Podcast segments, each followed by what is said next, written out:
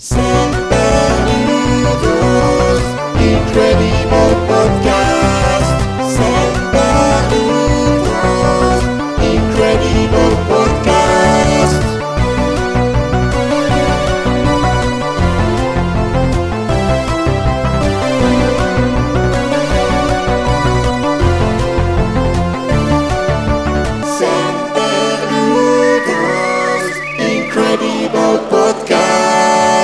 Bonjour, bonsoir, bienvenue au Semperludo Incredible Podcast numéro 19, si j'ai bien compté. Euh, ce soir, le président éclairé Founet n'est pas présent parmi nous. C'est donc moi, Zivon, son ministre de la propagande et des pastilles vertes, qui m'occupe de la propagande audio de ce podcast de Noël. J'en arrive plus à parler. Au rapport aujourd'hui avec moi, pour ce Conseil des ministres euh, de Noël, l'éminent vice-ministre d'État du macramé, des armées de la corruption, Dynamique Comment ça va, Dynamique? Bonsoir, eh, je savais pas que j'avais tous ces titres, mais bonsoir, ça va bien toi? Mais écoute, ça va pas mal, ça va pas mal.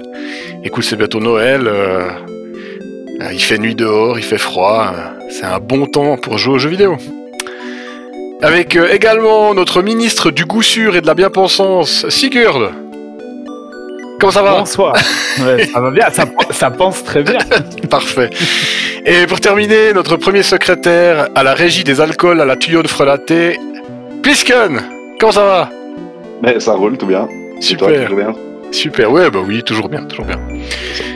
Euh, donc on va faire comme d'habitude euh, un podcast en deux parties avec un super thème à la fin. Et puis comme c'est Noël, on a un petit supplément. Enfin comme, surtout parce que c'est moi qui organise le podcast et puis que je suis pas les règles, il y aura un petit supplément.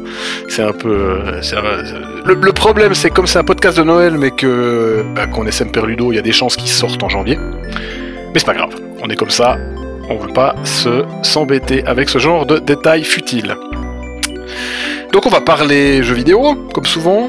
Euh, ce coup-ci, euh, on va commencer par euh, Plisken, par le dernier que j'ai présenté. Est-ce que tu veux nous parler de quelque chose? Alors oui, tout à fait. Au début, je pensais vous parler de Super Bernie World, qui est un plagiat un peu nul de, Super Mario avec Bernie Sanders. Mais euh, le jeu est un peu trop creux, quoi. Il n'y avait vraiment pas grand-chose à raconter. À l'image de ce je- sujet, tu veux dire, pardon. Ah, sans aller jusque-là. Moi, j'aime beaucoup Bernie Sanders. Donc voilà, commençons, commençons doucement. Non, mais du coup, bah, je vais vous parler d'Hades. Il y a un peu plus de trucs à dire dessus, quand même. Donc euh, Hades, bah, si vous viviez dans une grotte euh, les deux dernières années, c'est un roguelite d'action RPG euh, sorti en early access en 2018 et en 2020 en version définitive. Euh, il a été développé par Super Giant Game, qui est un studio indé. Et pour le coup, apparemment assez éthique et tout. euh, Il n'y a pas eu de crunch, il a pas eu. euh, Enfin, les, les- les employés étaient obligés de poser leur congé. Enfin, c'est euh, la chaîne Bolsha Geek, la chaîne YouTube Bolsha Geek, qui, qui a fait une vidéo dessus que je vous conseille. Enfin, il parle beaucoup, notamment de des modes de production dans, dans l'industrie du jeu vidéo. Et il prenait cet exemple pour dire qu'il y a aussi des, des très bons jeux qui sortent sans qu'il y ait besoin de maltraiter forcément les employés. Euh, il a reçu énormément de, de récompenses. Alors, j'ai pas tout noté, mais il a reçu le BAFTA Game Award du meilleur jeu. Et euh, il est le premier jeu vidéo à avoir reçu le prix Hugo, qui récompense les œuvres de fiction, euh, de science-fiction et de fantasy. Donc voilà. qui est, qui est distribué par, toi, donc. Oui, tout à fait, oui. Je suis le, je suis le distributeur d'esprit. Euh, il est sorti sur Switch, PS- PlayStation 5, PlayStation 4, Xbox One, Xbox Series, sur macOS et PC. Et, euh, c'est un jeu vraiment très très très cool. Enfin, moi j'ai passé un bon moment dessus. Euh, en fait, vous incarnez pas Hades, le titre est trompeur comme dans Zelda ou d'autres jeux. Vous incarnez son fils, Zagreus. Donc oui, euh, c'est- dans la mythologie grecque. hein. Et euh, donc du coup, bah lui, euh, sa maman, elle est partie des enfers, et puis du coup, ça la fait un peu touche à foin. euh, puis sa famille est un peu dysfonctionnelle, alors il décide de, de quitter les enfers pour euh, pour aller voir le monde des mortels. Les- J'ai l'impression, attends, je t'interromps, j'ai l'impression que le- les dieux grecs, ils ont des problèmes de famille dans les jeux vidéo. Hein. Ça semble. Ouais, puis- puis... des gamins à gérer, ça semble être ça. récurrent comme thème. Oui, même dans la mythologie en elle-même, hein, les familles nombreuses avec Zeus. C'est pas faux. Je mais je t'en prie, continue, désolé.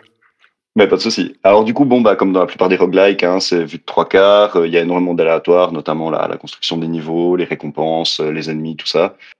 Euh, puis donc bah vous, vous allez essayer de vous échapper de l'enfer euh, pour retrouver votre maman. Et euh, bah, ce qui est assez bien vu comme mécanique, c'est que du coup, chaque fois que vous mourrez, bah vous réapparaissez dans les enfers puisque c'est là qu'apparaissent les gens qui meurent quoi. Donc il y a un côté petite astuce scénaristique qui justifie le, le, le gameplay.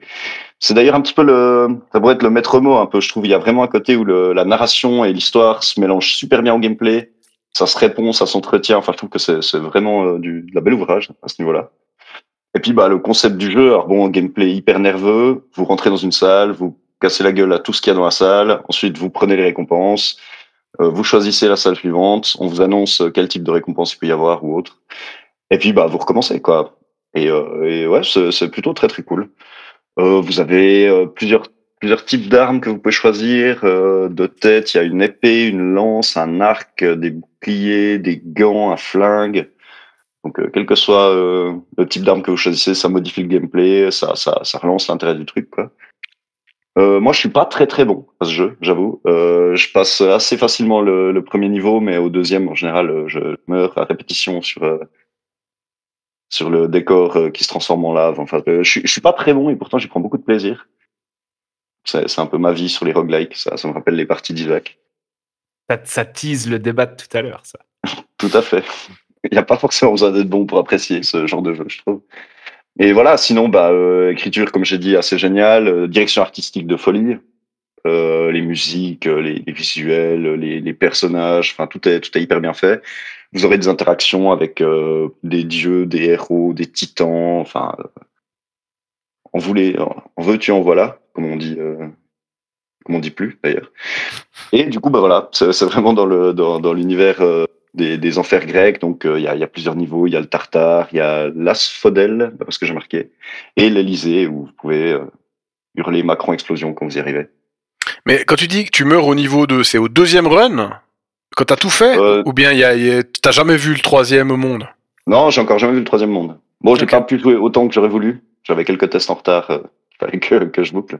Mais malgré Mais, ça, euh, l'ambiance te parle, quoi. C'est, enfin, dans le sens, Ouais, l'histoire. Tu parlais de, de l'histoire. Enfin, d'histoire, on se comprend, c'est un roguelite, mais euh, c'est. euh, Ouais, mais je trouve justement ils ont ils ont réussi à bien utiliser la mécanique du roguelike pour raconter quelque chose qui aurait peut-être pas été aussi bien raconté dans un jeu plus linéaire ou plus. Euh... Ouais, je trouve que c'est c'est ça s'est bien goupillé. En fait, ça mêle, ça mêle les mécaniques de roguelite et puis avec presque du dead sim parce que ton personnage va croiser plein d'autres euh, personnalités mythologiques avec lesquelles tu vas avoir des dialogues qui sont hyper bien écrits Mhm. euh, et qui vont te débloquer des interactions, qui vont creuser le lore d'une manière assez originale et puis tu vas devoir soigner tes relations avec, euh, avec les personnages que tu croises dans le hub central et même après tu vas, tu vas croiser Sisyphe au fil des runs et tout. C'est assez... Enfin, l'écriture est vraiment hyper bien torchée. ouais. Ouais, je trouve aussi. Ah, cool, c'est c'est une bonne nouvelle. J'avais envie de le faire une fois. Mais moi aussi, je suis nul à ce genre de jeu. Je dis là, bon, ben voilà, si euh, chaque fois tu te tapes le même truc au début et puis euh, et puis voilà, et puis te- tu, prog- tu progresses pas pas plus que que ce que tant. Mais s'il y a une, une vraie euh, utilisation de cet univers de mourir dans les enfers et de croiser des gens, euh, ah, ça peut être bonnard, effectivement. Non, Ouais, puis quand- à chaque euh, chaque run t'apprends des trucs qui te seront utiles pour la run d'après, que ce soit en termes euh, techniques, juste t'apprends les patterns des boss, euh, enfin des trucs comme ça. Mais il y a aussi bah tu récupères des objets, tu récupères du loot qui va te permettre d'améliorer certaines armes, certaines compétences. Donc en fait chaque partie, ce qui te tue te rend plus fort.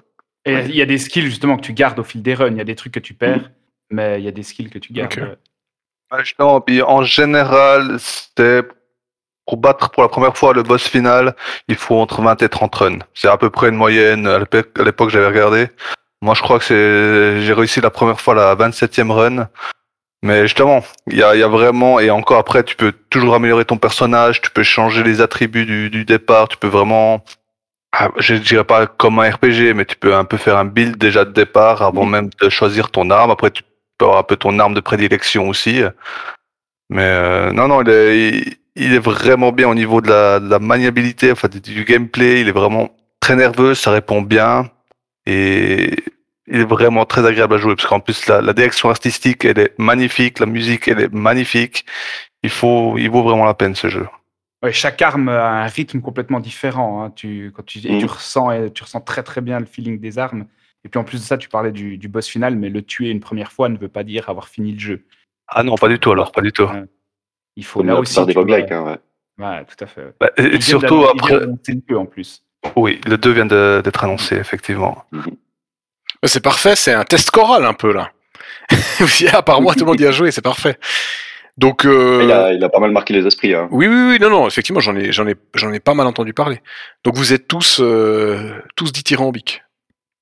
Et Ouais. en plus de ça, si vous avez une Switch et un PC euh, le, et que vous êtes un peu tablard et puis que vous voulez vous acheter le jeu deux fois, il y a du cross-save. Donc tu peux reprendre ta sauvegarde sur la Switch qui est la même. euh, que- Enfin, il y a une synchronisation de la sauvegarde entre Steam et, et la Switch qui permet de l'embarquer vraiment partout. C'est, c'est, tu peux y jouer partout et il y a du loot. Je connais quelqu'un dans la rédaction de Semperludo. Il est possible que ce genre d'argument le convainque. C'est ça. Ouais. Ok, bah écoute, euh, bien, bah, euh, c'était c'était court, efficace et intéressant, un peu comme le jeu apparemment. Enfin non, c'est pas court, le jeu est pas court. Il est, Non, il est pas court, il est, il est, vraiment. il est, il est vivant, il est, euh, il est rapide. Encore une Mhm. fois, là, ça dépend.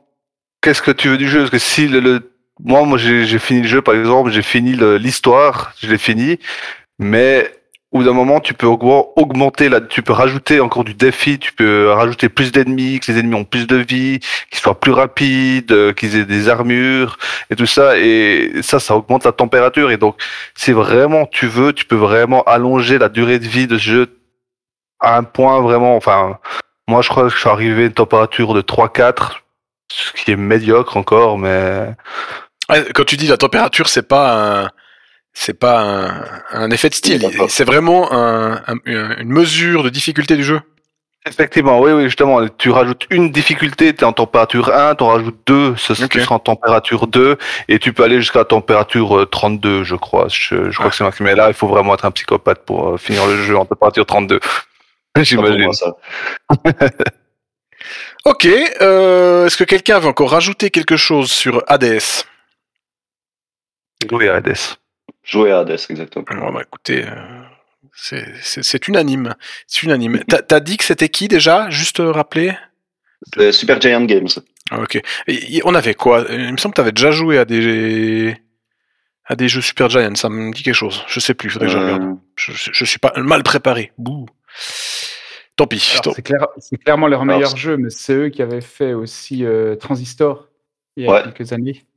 Et Bastion et Pyre, Ouais. ou Pire, ou je sais pas comment ça se Ah, c'est Bastion. C'est Bastion avec lequel je, je, ouais, ouais, je, dans ma tête. Ok, bah, je suis, je suis tout plein dans ma tête et c'est parfait. Ok, on va, on va enseigner- enchaîner avec, euh, avec Sigurd. À quoi tu joues, Sigurd, ces temps? Euh, à plein de trucs, mais j'ai décidé de vous parler d'un jeu qui m'a occupé pas mal de temps, aussi bien en jeu de plateau qu'en jeu vidéo, c'est Gloomhaven. Euh, je crois que certains d'entre vous en ont déjà entendu parler. À la base, c'est un jeu de société moderne qui est sorti en 2017, euh, qui est immense, donc c'est vraiment un, gros jeu. La boîte euh, fait presque un mètre cube, pèse 16 kilos euh, en- environ. C'est un jeu d'Isaac Childress, le jeu de société, donc le jeu de plateau. Et il est hyper connu parce que ça fait quelques années maintenant qu'il campe la première place du classement BGG, donc Board Game Geek. Je ne sais pas si vous connaissez le site euh, de référence, de classement de, et de tests de, jeux de société.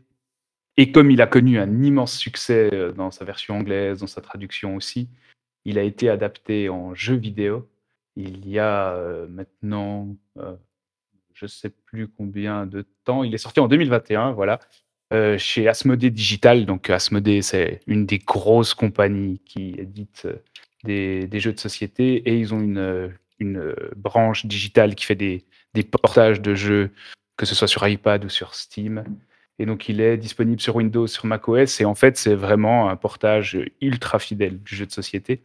En fait, le jeu de société, c'est un jeu de médiéval fantastique dans un univers quand même assez original, c'est-à-dire qu'on ne retrouve pas des, des elfes, euh, des nains, etc. Il y a quand même un soin particulier qui est porté à l'originalité, puisqu'on va trouver des autres créatures, des autres races, avec euh, une campagne. En fait, c'était ça l'immense atout du, jeu de société, c'est que c'est une grosse campagne narrative qui s'étend sur euh, environ 100 scénarios que tu vas pouvoir jouer. Tu vas pouvoir jouer des personnages qui vont évoluer au fil des parties, qui gagnent de l'expérience, qui gagnent de nouveaux pouvoirs et qui, euh, une fois qu'ils ont rempli leur mission, partent à la retraite et tu débloques de nouveaux personnages dans le jeu. C'est ce qu'on appelle les jeux legacy en jeu de société, donc les jeux qui évoluent au fil des parties et puis que tu customes, que tu pimpes au fur et à mesure. Donc tu as une carte, tu découvres des nouveaux lieux où tu vas pouvoir faire de nouvelles missions.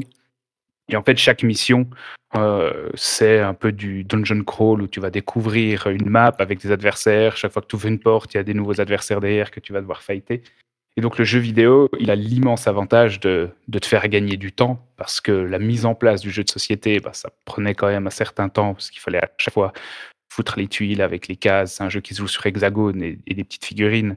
Donc euh, tu perds euh, environ une heure de mise en place pour faire ta partie. Et après une partie, il fallait compter environ une à deux heures en fonction euh, de, de ta chance et de ta réussite. Donc le jeu vidéo, bah, en fait, adapte de manière ultra fidèle le jeu de société. Et ce que j'adore dans le jeu, c'est sa mécanique, parce qu'en fait, tu as, très peu de hasard, ou en tout cas, tu as du hasard maîtrisé, c'est-à-dire que le combat, il se gère avec un deck de cartes. Chaque personnage a un nombre de cartes en main. ouais, au début, tu as toutes tes cartes en main, et chaque carte, tu as un pouvoir en haut et un pouvoir en bas. Et en fait, à chaque tour, tu vas devoir choisir deux cartes que tu vas jouer. Et tu n'es pas obligé de choisir quel pouvoir encore sur ces cartes tu vas activer, mais au moment où tu vas devoir jouer, tu vas devoir choisir un pouvoir du haut et un pouvoir du bas. Donc si tu choisis le pouvoir du, du haut d'une carte, tu tu vas plus pouvoir choisir le pouvoir du bas de l'autre carte. Et ça fait qu'à chaque tour, en fait, tu es confronté à cette réflexion, à ce dilemme, qu'est-ce que je fais? Est-ce que je joue? Est-ce que je me déplace d'abord Ensuite, euh, je tape, etc. Et puis tu essayes aussi à chaque tour, quand tu choisis tes deux cartes, bah, d'avoir une certaine polyvalence, d'avoir une certaine souplesse de pouvoir toujours t'adapter en fonction de ce que les autres font, de ce que les ennemis vont faire aussi. C'est, tu joues, en fait, c'est un jeu coopératif où tu peux jouer seul ou à plusieurs. Moi, j'y joue toujours à plusieurs, mais, et tu joues contre le jeu.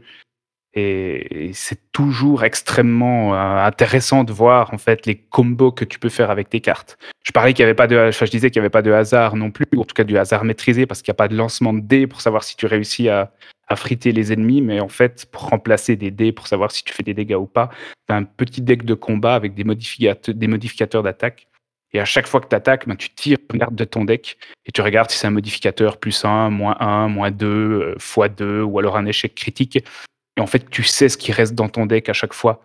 Donc tu peux à peu près maîtriser euh, le hasard de ton deck d'attaque qui est beaucoup moins grand et beaucoup moins frustrant, surtout que si tu avais à lancer des dés à chaque fois. Et le jeu, c'est le jeu vidéo, c'est une 3D qui est assez vieillotte, euh, avec une musique en boucle qui tourne tout le temps la même pendant les parties, mais franchement, il est ultra bien modélisé, enfin, il est ultra bien implémenté. Euh, ça te permet aussi de plus forcément avoir à prendre la tête sur les règles, parce que c'est comme c'est un jeu de société assez touffu, il faut assez régulièrement avoir son nez plongé dans les règles quand tu y joues sur table. Et le fait d'y jouer sur, euh, PC ou sur Mac, ça fait que finalement, bah voilà, tu es es encadré par, par le jeu qui, qui gère les règles à ta place.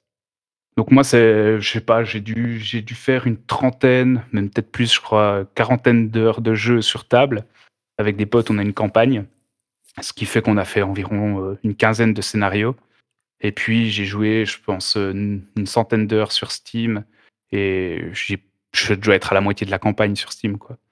Et donc il y a une campagne scénarisée avec à chaque fois des choix que tu vas faire en fonction de ce qui t'arrive et tout. Donc euh, c'est vraiment du, un hyper bon hybride entre le jeu de rôle, le jeu de société et puis maintenant aussi le jeu vidéo. Sur Steam, tu joues à plusieurs? Ouais, aussi à plusieurs. Tu peux, tu peux y jouer seul, et puis tu peux même y jouer seul et puis diriger plusieurs personnages. Après, ça commence à devenir compliqué parce que pour chaque personnage, tu vas devoir gérer le deck euh, de tes actions. Donc euh, ça, ça commence à faire chauffer le cerveau, je pense. Mais euh, sur Steam, j'y joue toujours à deux. surtout à deux, j'ai beaucoup joué à deux sur Steam, à trois, à quatre aussi. Et c'est à deux, c'est parfait, parce que ça va très vite. À quatre, tu vas commencer à devoir attendre vraiment le tour des autres. Mais... Puis tu peux euh, rejoindre euh, genre un, scénar une fois, et puis, puis ça pose pas de problème. Exactement. N'importe qui peut rejoindre une campagne en cours. Donc, bah, tu, tu, prends là où en sont restés les autres, et puis si, tu, si ça te plaît, tu continues. Si, si tu es moins dispo, tu viens moins souvent. Mais sur le jeu de société aussi, en fait, tu peux vraiment intégrer quelqu'un à une campagne. Quelqu'un ne peut pas être là pendant un ou deux scénars. Et là, c'est exactement la même chose euh, en jeu de société. C'est cool. Niveau complexité, euh, c'est compréhensible par, euh, par à peu près n'importe qui ou euh, qui se donne l'effort. Hein, je dis, je dis pas, c'est pas, c'est pas Times Up quoi, mais quelqu'un qui se donne la peine et qui est normalement intelligent, il y a pas de souci. Je pense qu'en fait, il faut qu'il y ait quelqu'un qui connaisse bien les règles pour pouvoir expliquer typiquement ce que vont faire les adversaires, ce que vont faire les ennemis, parce que tu sais exactement comment ils vont se déplacer si tu connais la mécanique. Euh, ça, si t'es pas initié, ça va commencer à devenir difficile s'il y a personne qui est là pour t'expliquer. Mais ce que toi, tu as à faire, c'est assimilable en 15 minutes. En 15 minutes, tu comprends comment ça se joue.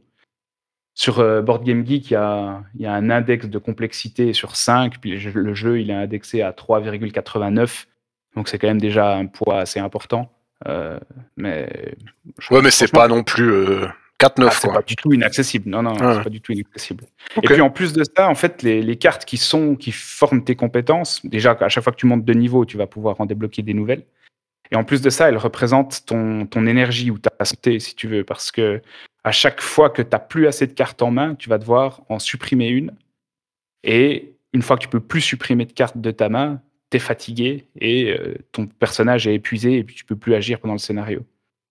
Ok. Tu as, un système de repos, tu vas pouvoir récupérer tes cartes qui sont défaussées pour repartir euh, pour un nouveau tour, mais, enfin pour un nouveau round.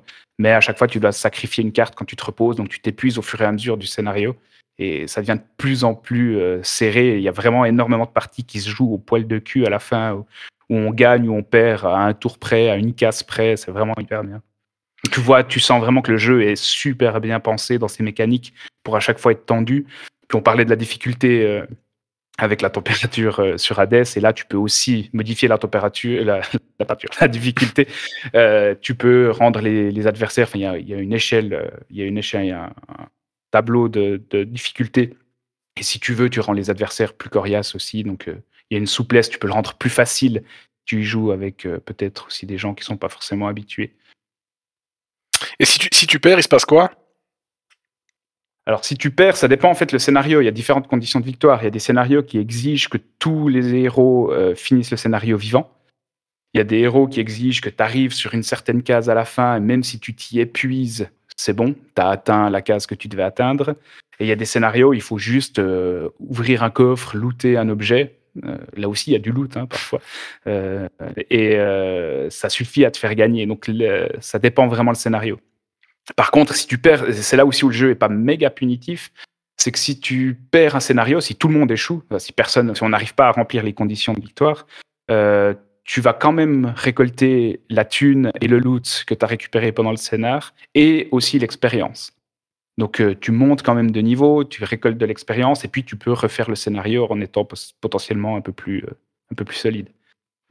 Ok, et puis d'après ce que j'avais vu, en fait, tu joues une troupe de mercenaires, c'est ça? Exactement, ouais. avec des classes différentes. Donc, tu as des lanceurs de sorts, tu as des healers, euh, tu as, des tanks, des DPS, mais as... et c'est du tour par tour, bien évidemment. Hein, ça se joue sur, sur hexagone au tour par tour. Mais les classes sont pas non plus euh, hyper fermées. C'est-à-dire que tu as souvent des, personnages qui sont à la fois un peu healer, à la fois un peu tank, euh, à la fois soutien. Et il y a une richesse assez, assez grande dans chaque personnage pour pouvoir être autonome si tu joues euh, avec deux persos. Tu n'as pas besoin forcément d'un éventail hyper large de personnages pour, euh, pour remplir tous les rôles. Et, et puis, comme j'ai compris, comme c'est une troupe de mercenaires, c'est un peu comme un, comme un XCOM, quoi, dans le sens où euh, si tu perds un type alors que tu aimais bien, qui était un peu pimpé, euh, bah, tu le remplaces par un autre, puis ça continue. Ouais, c'est pas exactement ça. En fait, si tu meurs à la fin d'un scénar, ton personnage, il va, il, il, va simplement se reposer et puis il peut recommencer okay. euh, la suite de la campagne. Par contre, ce qui est assez cool, c'est qu'en fait, quand tu commences un personnage, tu vas lui choisir une mission, euh, mais une mission de vie, c'est-à-dire un projet de vie. Par exemple, aller tuer euh, 40, 45 esprits de la forêt ou réussir trois quêtes euh, dans telle région sur, euh, sur la map du monde. Et une fois que tu as accompli ta mission personnelle, ton personnage part à la retraite, donc c'est fini, tu ne le joueras plus jamais, et tu débloques une nouvelle classe, un nouveau personnage que tu peux, avec aussi lui, une nouvelle mission avec laquelle tu peux recommencer. Ok, donc tant, il y a, que, ton, il y a un petit côté narratif. tant que ton perso est en jeu, tu joues ton perso. Ouais, exactement. À moins que tu sois fatigué, là, tu, tu joues plus, mais c'est très très rare que un scénario dure, euh, je sais pas, euh, plus de 20 minutes après que le premier aventurier soit mort. Généralement, s'il y en a un qui meurt, c'est qu'il a épuisé toutes ses cartes et les autres vont bientôt les épuiser aussi. Et sur les cartes, il y a aussi un truc qui est intéressant, c'est que tu as, as, un pouvoir de base et tu as parfois des pouvoirs qui sont tellement puissants qu'en fait, ils te font griller la carte. Donc quand tu joues ce pouvoir-là, cette carte, tu vas plus jamais pouvoir la récupérer pendant ce scénario. Le pouvoir est hyper fort, donc ça te permet par exemple de, de foutre un coup euh, qui potentiellement met énormément de dégâts sur ton adversaire, mais tu sais en le jouant que ta carte elle est définitivement perdue pour ce scénar-là. Donc tu t'épuises plus vite si tu utilises ces trucs euh, ultra forts. quoi. C'est assez intéressant. en, en termes de lore, c'est quoi? C'est de la, c'est plutôt de la dark fantasy ou bien? Ouais, c'est plutôt de la dark fantasy. Ouais. C'est pas méga dark non plus. Hein. C'est, très proche de Donjons et Dragons, mais avec, comme je disais, des, des races inédites, des classes aussi inédites. Donc euh, c'est ça qui est assez cool aussi, c'est que c'est pas complètement générique comme lore. Ça sort Et un peu des clous euh, World of Warcraft et autres. Et ça, je joue à peu près à combien de joueurs euh? Enfin, au petit, Alors- au, mieux, c'est plus 8, 4. C'est- Si on parle du jeu vidéo, moi je pense que 2-3 c'est parfait. J'ai beaucoup, j'ai énormément joué à deux en, en- en version euh, vidéo et c'est, ça va, comme je te disais avant, ça va super vite. Tu t'attends, si l'autre sait un peu jouer, t'attends une minute avant de pouvoir jouer à ton tour.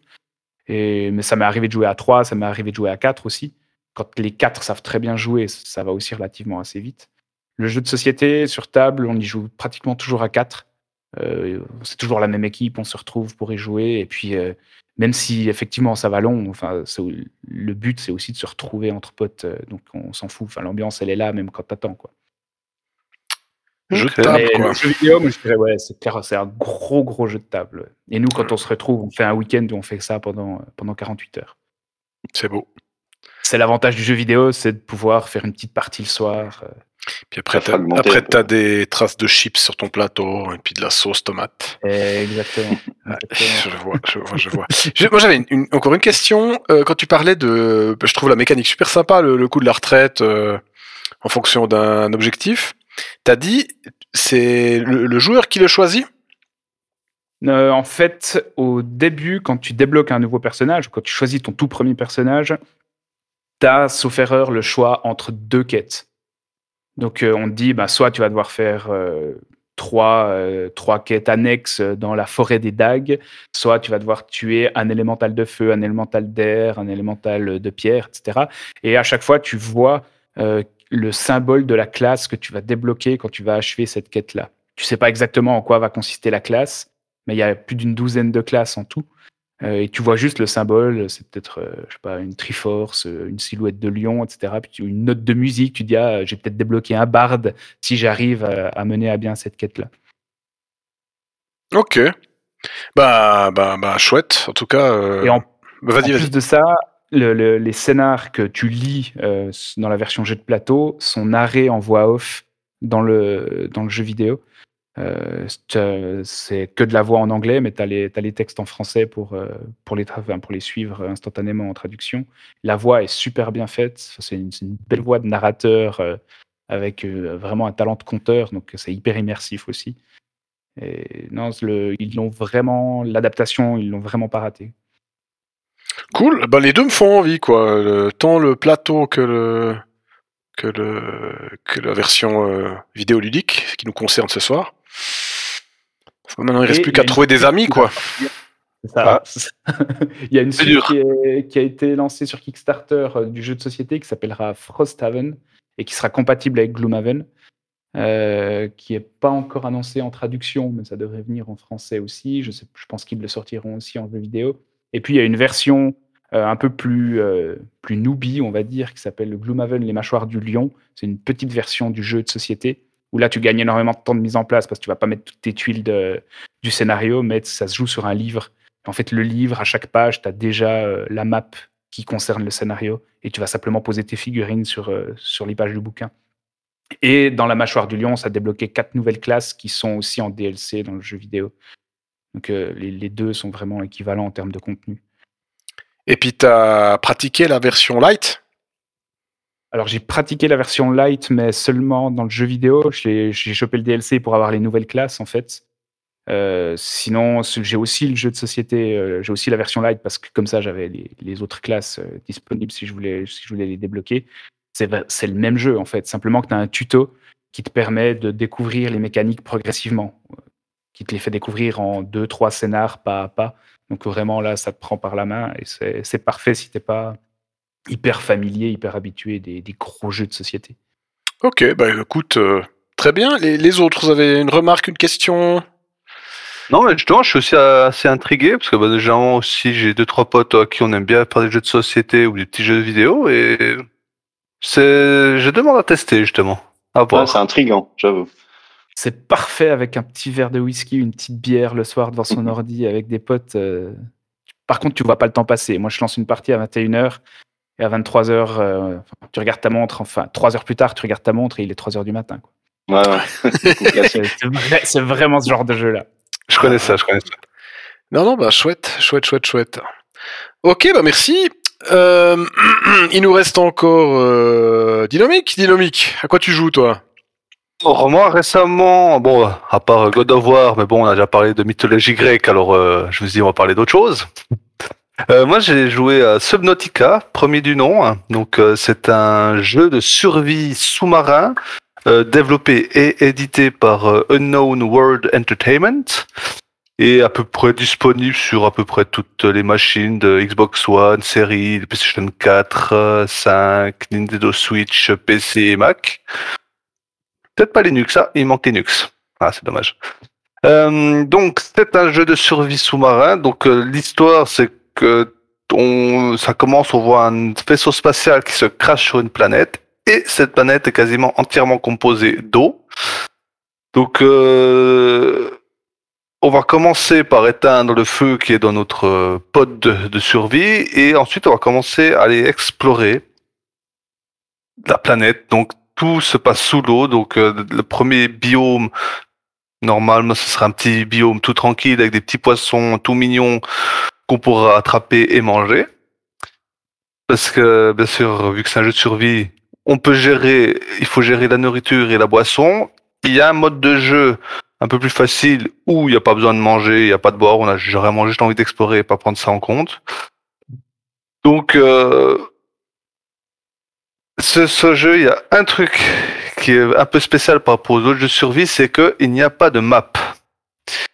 Et ça, c'est compliqué parce que tu vois, on va commencer à explorer, ramasser des matériaux, donc euh, de l'aluminium, du titane. Le titane, c'est vraiment le, le matériau de base.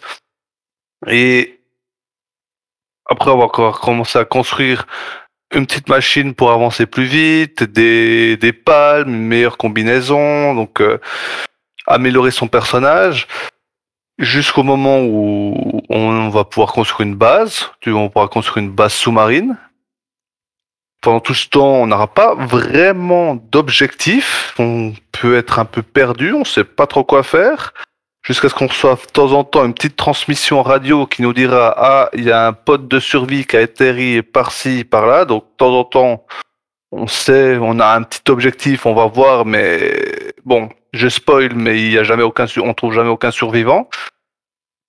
Mais on va trouver des, des ordinateurs, des données qui nous indiqueront ce qui s'est passé, et on va continuer à explorer. Puis surtout, on va aller de plus en plus profond, parce que bien sûr, au début, ben, on ne peut pas aller très loin. On a des petites bouteilles d'oxygène. Après, au bout d'un moment, on, on pourra avoir un sorte de petit sous-marin euh, avec lequel euh, on pourra aller jusqu'à 300 mètres. Après, on pourra mettre des modules dessus pour aller jusqu'à 600, 900 mètres. Et toujours aller plus profond. Et bien sûr, ben, comme je disais, sur le premier biome, bon, ben, les petits poissons tout mignons.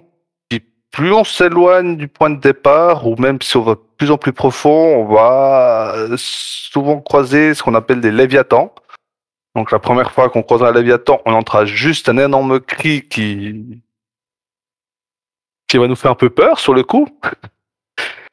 Et donc l'histoire c'est vraiment essayer de se partir de cette planète parce que ben, nous on sera le seul survivant en gros. Il y aura toujours sur la map, ce sera juste une étendue d'eau avec le vaisseau principal qui, qui est écrasé là, qui émet des radiations qu'il faudra aller éteindre au bout d'un moment. Et il y a un côté, ouais, alors si j'exagère, il y aurait quand même un côté écologique là-dedans parce que on va, le vaisseau, bah, il est nucléaire, il est en train de polluer. Il dit ouais, bah, écoute, si dans 24 heures t'as pas éteint le vaisseau, euh, il va exploser et contaminer toute la région. Donc tu vas essayer d'éteindre ça. Et après, au fur et à mesure d'histoire, tu vas comprendre qu'il y avait déjà une autre race alien qui était là à un autre moment dans le passé. De nouveau, tu vas pas en croiser des vivants, tu vas juste croiser des anciennes installations qui fonctionnent encore plus ou moins. Et justement, on va devoir explorer ce, cette planète et comprendre le lore, parce qu'en fait, c'est ça le but en dehors de quitter la planète. Le but, ce sera un peu de comprendre quelle, quelle est l'histoire de ce- cette planète, qu'est-ce qui s'est passé. Et moi, j'avoue j'ai vraiment été pris. J'ai vraiment aimé, parce que d'habitude, dans la, plupart des jeux vidéo, les mondes sous-marins, c'est une jouabilité que je déteste. Je déteste ça, c'est pas bien fait. Et là, justement, c'est hyper agréable de se déplacer, de voyager. Plus on arrive profond, plus le stress commence à monter, plus on va croiser des, des créatures un peu bizarres. Et au bout d'un moment, on va arriver euh, dans un endroit, il y a un ordinateur de bord qui va nous faire euh, bon sur les neuf euh, trucs qui peuvent terrifier l'être humain, ce biome en contient sept. Et ça, c'est la petite remarque que j'ai trouvée assez rigolote. Sinon, tu peux arriver à un autre endroit, l'ordinateur va te dire bon, on, on voit qu'il y a pas mal de vie de Léviathan dans le coin. Êtes-vous sûr que ce que vous faites en vaut la peine? Donc généralement, si t'es full, euh, t'as plein de matériaux, tu te dis bon, peut-être que je fais demi-tour et je reviens avec un peu moins de matériel dans les poches. Mais c'est vraiment un jeu où l'exploration m'a vraiment donné du plaisir. Des fois, je ne savais pas qu'est-ce que j'étais censé faire. Et vu qu'il n'y a pas de map, je là, bon, bah, cette fois, je pars à l'est. Une fois, bah, je pars au nord.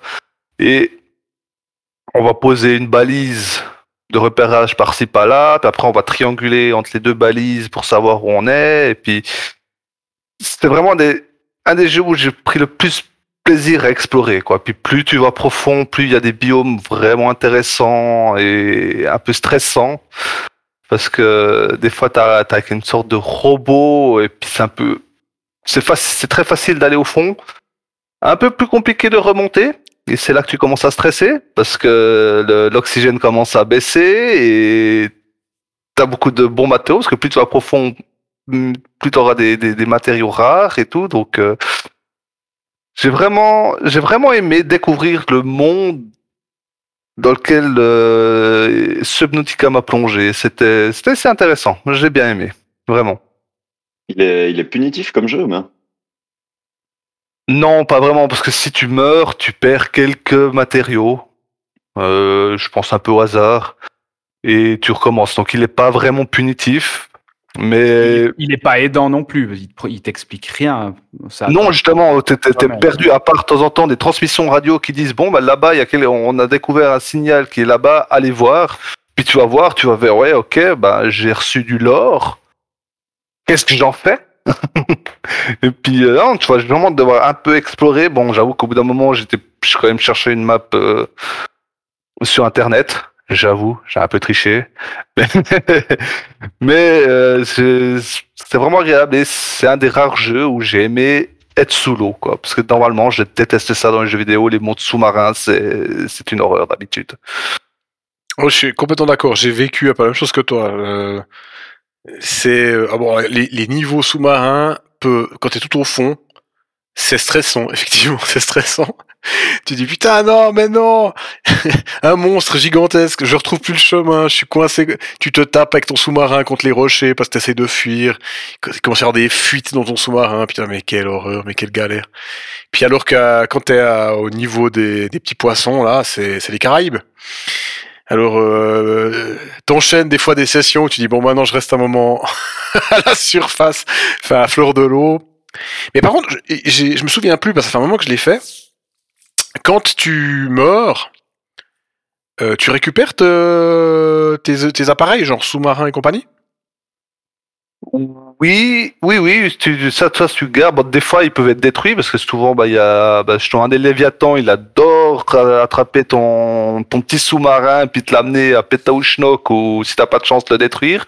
Et s'il est détruit, ben, il est détruit. Il faut le reconstruire à Voilà, nouveau. c'est c'est ça qui est punitif dans mon souvenir. Voilà. Le truc, ça, en fait, à la limite de mourir, tu t'en fous. C'est pas, enfin, tu t'en fous pas, mais c'est pas. Mais par contre, quand t'as ton énorme sous-marin où il t'a fallu 5 heures pour récupérer tout le matos pour le construire, ils gisent par euh, par 1000 mètres de fond.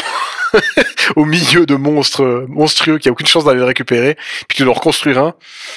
C'est là où t'es là, ah quand même.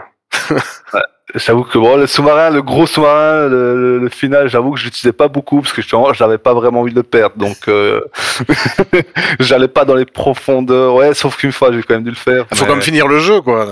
Oui, bien sûr, quoi. Et il faut amener ton ta combinaison, on va dire un peu la même euh, la même armure que dans Avatar, ta mec à armure et pour aller explorer puis voir les parce qu'au bout d'un moment, t'as Seigneur des mers, t'as des créatures qui sont vraiment énormes, qui doivent faire 20 30 mètres de long et généralement les premières fois que tu les vois, t'es là bon, je vais pas rester dans le coin, on va je vais me barrer très rapidement.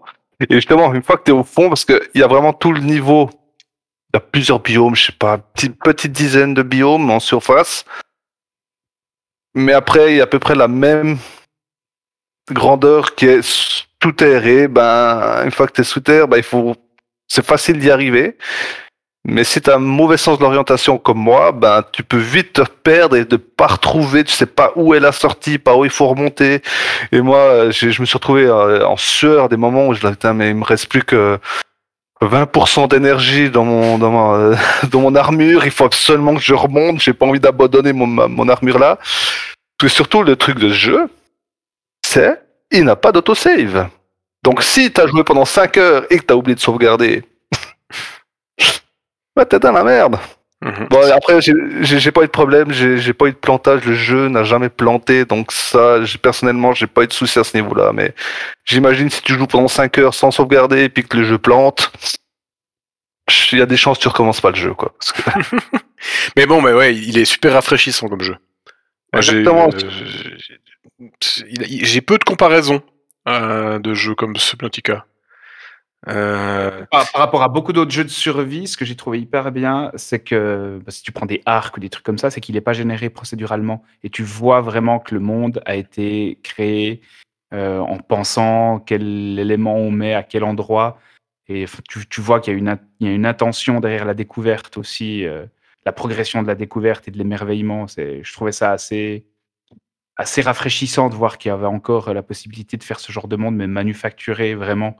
Et c'est, je pense que l'émerveillement doit beaucoup à ça aussi.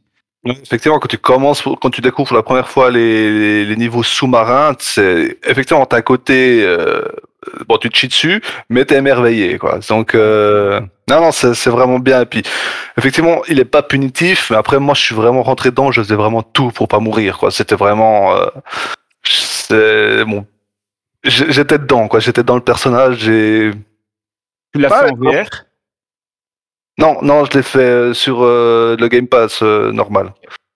Ok. Je ne savais même pas que tu j'étais l'as en fait- VR. tu l'as- Tu l'as fait en VR ouais. Yvon Ah moi? Euh, Pardon, j'ai cru, que- j'ai cru que tu reposais la question. Non, moi j'ai, non, non, moi je l'ai fait normal euh, sur PC. Euh, ah, je voulais rebondir sur le, le style. Il y a effectivement un côté pour un jeu de survie qui est un peu, un peu particulier, c'est le côté euh, scénario non imposé mais que tu vas suivre. Ils se sont débrouillés pour avoir des points de passage qui n'en sont qui sont pas indiqués comme tels, mais si tu les passes pas, bah t'avanceras pas dans le jeu, mais sans t'en rendre compte. C'est-à-dire que euh, bah, tu peux explorer à peu près ce que tu veux, mais il faut passer à certains points pour obtenir certaines informations ou certains hum, éléments ou, euh, moyens de récolter d'autres éléments. Mais c'est pas euh, c'est pas quelque chose où t'as un, un grand une grande flèche qui te dit il faut passer par là, sinon t'avanceras pas. Tu trouveras d'autres choses. Il y a plusieurs, en- en- tu peux faire plusieurs euh, arcs en, para- en parallèle. Et puis c'est ouais, c'est vraiment bien réfléchi. Et ça me donne envie de maintenant que tu en reparles de faire le- la suite parce qu'il y en a il y en a, Oui, un il y en a dans l'Arctique hein, qui est sorti. Ouais, exactement. Alors, je ne sais pas ce qu'il a dit. J'ai entendu que des gens en étaient un peu déçus, mais je ne connais pas, donc je ne me prononcerai pas là-dessus. Il paraît que c'est un petit peu différent. Je crois qu'il y a un peu plus de de, de, de passages terrestres si je ne m'abuse. C'est possible, alors. Je ne sais pas. Ok, ben de nouveau, mais, mais- que de bons jeux, que de bons jeux. Il faudrait qu'on refasse des, des podcasts avec des jeux nuls. C'est- C'est rigolo aussi de discuter de ça. Est-ce que quelqu'un a quelque chose à ajouter sur ce jeu Subnautica, à part euh, jouez-y parce qu'il est super aussi. Ah, pareil, ça m'intrigue. Je l'ai jamais testé, mais ça donne envie d'essayer. C'est moi j'ai trouvé pour un jeu où j'ai stressé, j'ai trouvé relaxant. Ça a aucun sens ce que je raconte, mais c'est comme ça que je le décrirais. Ouais, effectivement. Des... des fois, tu dis, bon, bah, je vais au nord, puis pendant 5 minutes, t'es en train d'être dans ton petit sous-marin, en train de, de regarder ce qui se passe autour de toi, entendre les, les petits poissons se cogner contre ton, ton sous-marin. Ça fait toujours un petit bruit bien agréable. T'es un bon. Ouais, puis il y a, ce côté jeu de survie, euh, genre je fais ma base, euh, je vais, euh, tu peux faire un aquarium, aller pêcher les poissons à l'extérieur pour les mettre à l'intérieur, un côté un peu méta. Tu recrées ton ton univers à l'intérieur, tu peux planter, faire pousser des trucs. Enfin, c'est assez. C'est un euh, côté. C'est un côté impérialiste cruel, je trouve. Tu te retrouves sur une planète où il y a un immense océan, puis toi tu vas chercher des poissons pour les mettre dans un bocal parce que ça te fait voilà, marrer. c'est, euh, Moi, un truc qui m'a fait marrer aussi dans le jeu, c'est que justement, l'ordinateur te bord, parce que tu fais partie d'une société qui s'appelle Altera. Puis, euh, bon, bah, vu que t'es dernier survivant, mais à mon ordinateur te dit, bon, ben, si jamais tout ce, tout ce qui est sur cette planète appartient à Altera, donc tous les matériaux que vous avez pris, il faudra les rembourser. Donc actuellement, vous nous devez à peu près 2 millions de crédits, monsieur. c'est juste. Mais, mais, mais c'est juste survivre. me- Euh, non, non. Oui, oui, il te, Ah bon, il- le Avertissement. il te demande de- aussi de récupérer tout ce qui est pas cassé. euh, c'est juste, j'avais oublié que euh, la société compte sur toi. oui, oui. Ils ont repris le concept dans Satisfactory d'ailleurs. Dans Satisfactory, t'es envoyé sur une planète, puis tu dois extraire des trucs, mais tout ce que t'extrais, euh, c'est pour la, c'est pour la société. Et puis quand, euh, quand tu rentres, quand tu meurs ou quand tu te fais attaquer ou des choses comme ça, ils disent que tu dois sau- sauvegarder ta vie parce que t'as encore un énorme crédit à rembourser. C'est un peu la, la Well and Yutani dans Alien, quoi. ouais, ouais. Ouais, exact. Bah euh, bon, Euh, petit avertissement aux, claustro... aux claustrophobes quand même. Sophobe, euh, ouais, effectivement. Si t'es- t'as la sophobe, ouais, non, non, il y a. Bah enfin, je pense, que ceux-là, ils peuvent jouer, ils finiront pas le jeu, mais tu peux jouer à la surface, prendre du plaisir. Mais par contre, euh, ouais, deuxième tiers, faut oublier. Quoi.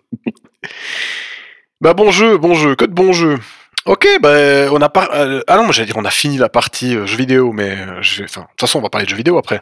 Mais moi je voulais faire une, une mini, une mini, je vais pas, pas parler aussi longtemps, une mini diatribe sur euh, le jeu auquel je joue en ce moment. Victoria 3 de Paradox. Alors c'est un jeu Paradox, euh, donc c'est un jeu de grande stratégie. C'est ces jeux velus, euh, complètement, complètement chronophages, avec des quantités d'informations et de possibilités. Moi ça me plaît beaucoup, mais je sais que ça parle pas à tout le monde. Et moi j'appelle ça un jeu de coloriage, dans le sens où tu as la carte du monde, puis le but c'est de colorier la carte à tes couleurs. La Et- couleur, c'est ça. ah, écoute, voilà. Et euh, en fait, ils en ont, ils en ont une gamme pas possible qui voit de Imperator, qui est la romantique, à Stellaris, qui est l'univers. Et puis c'est les deux moins intéressants de toute la game, de toute la gamme. Mais, mais j'en parle comme ça. Mais sinon, les, les plus connus, c'est Crusader Kings, dont le troisième est sorti il y a pas longtemps. Et là, et là en fait, l'intérêt, c'est de jouer une dynastie euh, médiévale, enfin médi- pré-médiévale à médiévale. Le jeu se joue de 800, fin, fin 800, 860, 70, quelque chose comme ça. Victoria, donc pas. Non, non, non, euh, Crusader Kings. À, à, Ah, 1000 à 1450. Puis ensuite, ils, ont, ils enchaînent avec Europa Universalis, le- la dernière version, euh, c'est le 4, qui prend la suite, de 1450 à 1820. Et on arrive à Victoria, qui est, euh, lui, de, qui dure un siècle, 1836-1938. Et lui se focalise sur le- cette époque-là qui est les grandes découvertes, le boom de l'économie et, et le développement de la politique autrement que juste euh, des rois et des gueux. Et euh, ainsi qu'un choix euh, de, de, de- comment, dire, un choix éthique entre l'émancipation des peuples ou leur colonisation. Et comme l'intérêt du jeu est basé sur l'économie, généralement le plus intéressant, c'est d'exploiter ses concitoyens, ou surtout ceux qui sont très différents et qui parlent une langue différente. Mais ce qui est intéressant, c'est qu'en fait, il y a tout un tas de moyens de le faire. Euh, on peut les exploiter euh, de manière extrêmement violente et, et dé- décider de développer une politique euh, un peu fasciste qui permet d'avoir des, des, des, des polices militaires extrêmement efficaces qui permettent d'exploiter, ça marche très bien. On peut aussi euh, justement euh, tenter une société utopique qui coûte très très cher économiquement, c'est une folie, mais c'est aussi intéressant. C'est toujours une question de pondération. Et le peux gagner. Là, tu peux arriver à quelque chose d'intéressant. Ouais, mais tu peux, tu par exemple, tu peux. Moi, j'ai fait une partie, j'ai joué à Suisse. Euh, bah, colonisation, euh, voilà. Euh, essayer de conquérir des territoires, ça va être compliqué au milieu de l'Europe. Mais tu finis euh, cinquième puissance mondiale parce que euh, tu t'es démerdé pour faire de la recherche et puis faire du commerce et puis développer comme il faut ton territoire. C'est comme tous ces jeux paradoxes. L'objectif est celui que tu te fixes. Donc si tu peux dire voilà bah moi j'ai envie d'avoir d'être une société une société bah, par exemple tu peux fond... ce qui est rigolo le jeu en fait ils sont ils sont amusés sur tout plein de détails à en fonction de tes orientations ton pays va changer euh, même la couleur qu'il est sur la carte. Euh, le, ton drapeau, par exemple, euh, j'ai joué le Brésil, euh, je l'ai transformé en, en dictature communiste. J'avais une grosse étoile rouge dans un coin, et puis c'était plus du tout le drapeau du Brésil. Et euh, à l'inverse, tu peux, euh, il y a les, les- les interactions entre entre mouvements politiques sont assez bien bien rendus. Euh, typiquement, euh, tout d'un coup, il y a un pays qui détestait. Et puis il y a une frange de la population qui est dans le, qui a le même alignement politique que toi qui se rebelle. Puis tu dis, Eh, je vais les soutenir. Et puis euh, le, tout d'un coup, ben tu te retrouves à avoir un pays ami qui décide de devenir, alors que c'était ton pire ennemi. Simplement, politiquement, il y a une révolution, donc ils sont copains avec toi. Et euh, à l'inverse, tu peux aussi, euh, il y a beaucoup de gens qui font ça actuellement. J'ai vu sur euh, sur sur euh, YouTube. euh, par exemple, ils jouent l'Afghanistan, et l'Afghanistan, alors il y a rien. Mais par contre, tu peux planter de l'opium. Tu plantes de l'opium en Afghanistan, et ce qui se passe, c'est que tu commences à en vendre dans tout le, tout, tout le monde entier, et il y a des- une dépendance à l'opium qui commence à arriver dans tous les pays du monde, donc tu deviens des grandes, plus grandes puissances du monde simplement parce qu'ils ils en achètent des quantités pas possibles. Et puis quand il y a un pays qui te menace de... parce qu'il dit oh, ça va pas du tout, tu fais ok, bah, je coupe, pas de problème. Et puis euh, qu'est-ce qui se passe? C'est que le pays s'effondre parce que son économie était basée, était, enfin une partie de ses concitoyens fonctionnaient avec ça.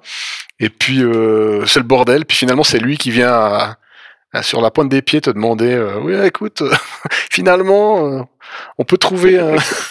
enfin pour ça c'est c'est monstrueux. Par contre alors c'est le plus je pense j'y ai tous joué. J'ai aussi joué à Earth of Iron qui est le ce qui se passe après la deuxième guerre mondiale qui est axé très militaire et c'est vraiment le plus compliqué. C'est vraiment je crois, non? Pardon? Il y a presque pas de tuto dans celui-ci. J'avais, j'ai lu que le tuto était torché en quelques secondes et qu'en fait. euh, Alors non, non, le, le tuto est, su- Paradoxe. est super long. Simplement, le tuto, c'est le jeu. en fait, c'est le jeu où ils ont rajouté un certain nombre de missions en plus, qui sont des missions simples, qui te permettent d'apprendre le jeu. Mais c'est genre, c'est comme si euh, le tu tu commences des cours d'informatique, puis le premier la première semaine, on te dit ah bah premier cours c'est aller sur Facebook, deuxième cours c'est s'envoyer ses mails, puis le troisième cours bah vous allez euh, coder euh, coder trois niveaux d'un jeu vidéo quoi. Donc les deux premiers cours, tu dis ouais ça va en fait, puis le, tuto est bien foutu. Mais tout d'un coup il y a un, un- saut, mais ils, ont- ils sont obligés en fait parce qu'au bout d'un moment il y a je équilibrer tes équilibrer les finances de ton pays. Tu peux pas le faire par étapes. Euh, et puis ils te disent bah voilà bah il faut, faut essayer, il faut jouer. Et puis effectivement euh, les trois premières parties que tu fais c'est des parties euh, trash game quoi. Il y a aucun moyen d'équilibrer ton, ton pays parce que tu te dis ouais je vais con... typiquement pour construire des bâtiments, développer euh, une industrie, il faut une industrie de la construction. Puis tu te dis, bon, mais ça va super long, là, j'ai très peu de chantiers. Je vais construire ça. Puis en faisant ça, tu te rends compte que pour euh, construire, pour que ton entreprise de construction fonctionne, il te faut du bois, il te faut des outils, il te faut des, des choses que, qui sont plus ou moins produits dans ton pays. Et puis quand tu le fais, ben, ça commence à être euh, à, à- à augmenter le prix de toutes ces choses. Puis oh là là, bon bah alors je vais construire une fabrique d'outils. Puis je construis des choses. Puis au bout d'un moment, tu te rends compte que ben t'as développé une, une industrie qui fonctionne, mais puis que ça a attiré des gens dans ton pays qui viennent bosser, mais t'as jamais développé la nourriture. Donc en fait, euh, famine. puis te- t'as des, des révolutions partout parce que euh, les besoins minimaux de ton ta population ne sont pas satisfaits. Et au début, ben voilà, même quand tu te dis ok, j'ai enfin équilibré au niveau financier, mais tu te rends compte que t'as d'autres problèmes que juste les finances, c'est assez monstrueux. Mais une fois que t'es dedans, une fois que t'as compris comment ça marche, euh, c'est assez, c'est assez jouissif de pouvoir réussir à, à faire ça. Puis, puis à l'inverse, tu dis ouais, ok, c'est bon, j'ai tout qui marche. Maintenant, je, ça roule. euh, je vais vers mon utopie, mon utopie euh, sociale, ça va marcher. Puis tu fais, tu fais passer des trucs, et puis euh, les coûts augmentent, la bureaucratie augmente, plus rien ne fonctionne. c'est l'énorme bordel. C'est assez réaliste en fait. C'est dans le sens tu peux pas faire n'importe quoi parce que tu dis ah ça va être génial. C'est tout est une question de peser d'intérêt et le, le jeu pour ça il est il est il est il est bonnard parce grâce de ce côté-ci et puis en plus ben euh, t'as plein de possibilités. Je pense de tous les jeux paradoxes, c'est celui où t'as le, tu peux avoir le plus de plaisir sans colorier la carte. Et tu peux la colorier d'autres façons. Tu peux euh, simplement, par exemple, euh, décider de créer un marché et puis en euh, ton objectif, ça peut être de faire entrer le plus de pays possible dans ton marché. Donc en fait, si tu regardes la carte du monde, ben, c'est normal, une carte du monde normale. Puis ensuite, tu vas dans la carte économie de marché, puis tu vois qu'aux trois quarts, elle est de ta couleur. Parce qu'en fait, tout le monde est dans ton marché et en fait, tu fais une espèce de victoire économique qui se voit pas directement. Donc il y a vraiment, vraiment beaucoup de choses. Par contre, il faut... euh, Je commencerai... À jouer dans un jeu paradoxe, même si c'est c'est un des plus bonnards, je commencerai pas par celui-là parce que c'est euh, c'est d'une ultra violence. euh, que tu mets combien de temps environ pour, euh, pour terminer une partie? Alors, ça dépend ce que tu fais. C'est dans tous ces jeux paradoxes, en fait, euh, si tu es tranquille dans ton coin, que tu provoques pas trop les autres nations, et puis que tu es suffisamment euh, tranquille pour, euh, enfin costaud pour pouvoir résister, ou tu as suffisamment d'alliés pour qu'on te, te fasse pas chier, tu peux jouer en vitesse maximale, et puis une partie complète, elle va durer, je sais pas, 20 heures. Mais c'est un truc, ça prend du temps, quoi. C'est comme c'est ces gros jeux où tu as le, le temps qui, tu vois, Ah ouais. le temps qui passe. Euh, par contre, si c'est une partie où tu tentes euh, une conquête du monde ou un truc comme ça, euh, tu vas micromanager, tu vas, t'as tout plein d'événements tout le temps qui te tombent sur le coin de la gueule. Il y a de toute façon des événements. hein. Pour ça que le jeu est assez sympa. Euh, J'ai vu un mec sur un sur internet qui a décidé de prendre une île, euh, une toute petite île toute pourrie, puis d'en faire un un, un, un État marxiste. Et puis tout d'un coup, euh, il y a, il découvre qu'il y a Karl Marx justement. Donc je dis un État marxiste, mais il n'existe pas encore. Karl Marx qui débarque, qui dit ah je veux venir chez vous machin, et puis et puis qui tu peux le nommer ministre de je sais pas quoi. Et puis il y a tous des petits événements comme ça. Il va, tu peux lancer euh, suivant le pays que t'es. Par exemple, tu si t'es, euh, tu joues les États-Unis, tu peux lancer une expédition pour euh, euh, faire la première traversée euh, cartographiée des États-Unis. Ou euh, si t'es euh, euh, t'as des colonies en Afrique, tu peux chercher les sources du Nil, ou de ce genre de choses. Et puis, ce qui paraît être des petites quêtes annexes peut déclencher des trucs monstrueux. Genre, tu trouves les sources du Nil, euh, ça peut déclencher euh, l'envie d'organiser une exposition universelle. Et puis, euh, ensuite, tu dois aller chercher d'autres trucs pour euh, pouvoir euh, mettre des choses dans son exposition uni- universelle. Et puis, il y a des gens qui viennent chez toi, qui trouvent ça génial, et puis tu, tu vas peut-être créer des, des, des moments où tu vas faire des alliances avec euh, d'autres pays qui ont aimé ça, puis tu te retrouves à aller te battre pour euh, établir le canal de Suez avec les Français parce que ils sont venus à ton exposition universelle et puis euh, ils sont devenus copains, puis ils disent ah, on pourrait monter une société, enfin c'est tous des trucs comme ça. Dans un jeu qui est pas comme ça, c'est un jeu tableau Excel normalement, mais il y a plein d'espèces de petits de petits événements historiques qui, qui sortent de ce de ces chiffres, même si ça reste toujours une histoire de chiffres hein, et de coloriage. Voilà, donc euh, si vous avez euh, envie de vous prendre la tête, mais de manière, euh, je dis ça de manière positive, je, recommande. Mais par contre, à essayer, les gens qui sont intéressés par ces jeux, je commencerai par Crusader Kings, le 3. Il est user-friendly, il est bonnard, et puis j'en avais déjà parlé. Et je pense qu'il est plus... c'est une meilleure introduction. Ok, bon, euh, j'ai parlé un peu plus. Vas-y, vas-y. Juste une question. Ce qui me frustre, enfin, j'ai joué surtout à Stellaris, puis j'ai testé Crusader King 3, mais j'ai vite lâché le truc. Ce qui me frustre parfois dans, dans, dans leur jeu, c'est que j'ai l'impression qu'il faut attendre beaucoup de temps pour voir la conséquence de ce que tu viens de choisir. Alors, euh, je dirais que pour euh, Stellaris, clairement, vraiment, Stellaris, c'est vraiment, c'est vraiment, c'est vraiment le cas. Crusader King, c'est, ça dépend. Effectivement, si, euh, si ton, ça, ça dépend des objectifs. Si c'est de, de, de, de devenir. Il y a certaines, euh, certaines classes, entre guillemets, d'éducation euh, qui se déploient à la fin de la vie d'un seigneur. Mais il y a d'autres choses, ça peut être simplement. euh, moi, je me souviens d'avoir fait des parties, euh, des débuts de partie rush où tu regardes un peu, euh, tu commences un, t'as un petit compte dans un coin, et puis tu dis, ouh, je vois qu'il y a tel roi qui a, euh, qui a un fils euh, qui a l'air un peu maladif, et puis qui a une fille derrière, et puis. Euh, ah, je pense que si j'arrive à épouser sa fille, faire des gosses, j'assassine tout le monde, ça va passer. Ça tombe bien, j'ai un bon maître espion, machin, ça passe, et puis rapidement, tu te retrouves en étant parti de rien à devenir quelqu'un d'important. Mais c'est des jeux, ouais, tu, le, le Crusader Kings 3, il est, vraiment connu aussi pour euh, raconter des histoires.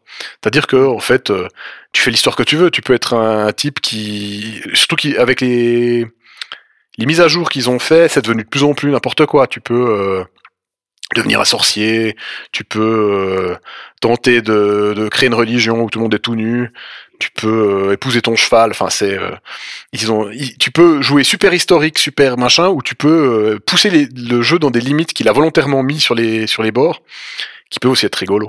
Mais c'est c'est de longue haleine, effectivement. C'est pas un jeu où. en fait, ça dépend. Si tu joues un énorme pays ou un énorme roi, dès le début, tu as plus de choses à faire. Par contre, si tu commences petit, tu peux pas t'amuser. euh, Si, si tu, les, les options sont plus limitées, mais parce que si tu fais n'importe quoi, ben t'es très vite. euh, ton game, le, le game over va venir rapidement. euh. Ouais. Enfin bref, mais je, je recommande. Je vais, je, je vais en rester là parce que parce que parce que le temps passe, mais je, vais- je continuerai à faire mon, pro- mon prosélytisme au- à la prochaine sortie d'un jeu paradoxe. Alors, euh, donc, oui, donc euh, on, a, on a beaucoup parlé jeux vidéo euh, concrets, maintenant on va parler des à côté. Donc on va passer à la deuxième partie avec un thème plutôt... plutôt... comment il nous faudrait nos, nos, psy, nos, petits, nos petits services. euh, Méta. Ouais, méta, mais il y a- sûrement sans doute un, un, tête- un terme psy pour parler de, de soi-même, troisième personne, enfin, je sais plus. Je, je- on demandera, on demandera à Founet de nous faire un, nous faire un, bon mot. Sur moi, un thème sur moi. Ouais, voilà, c'est pas mal ça.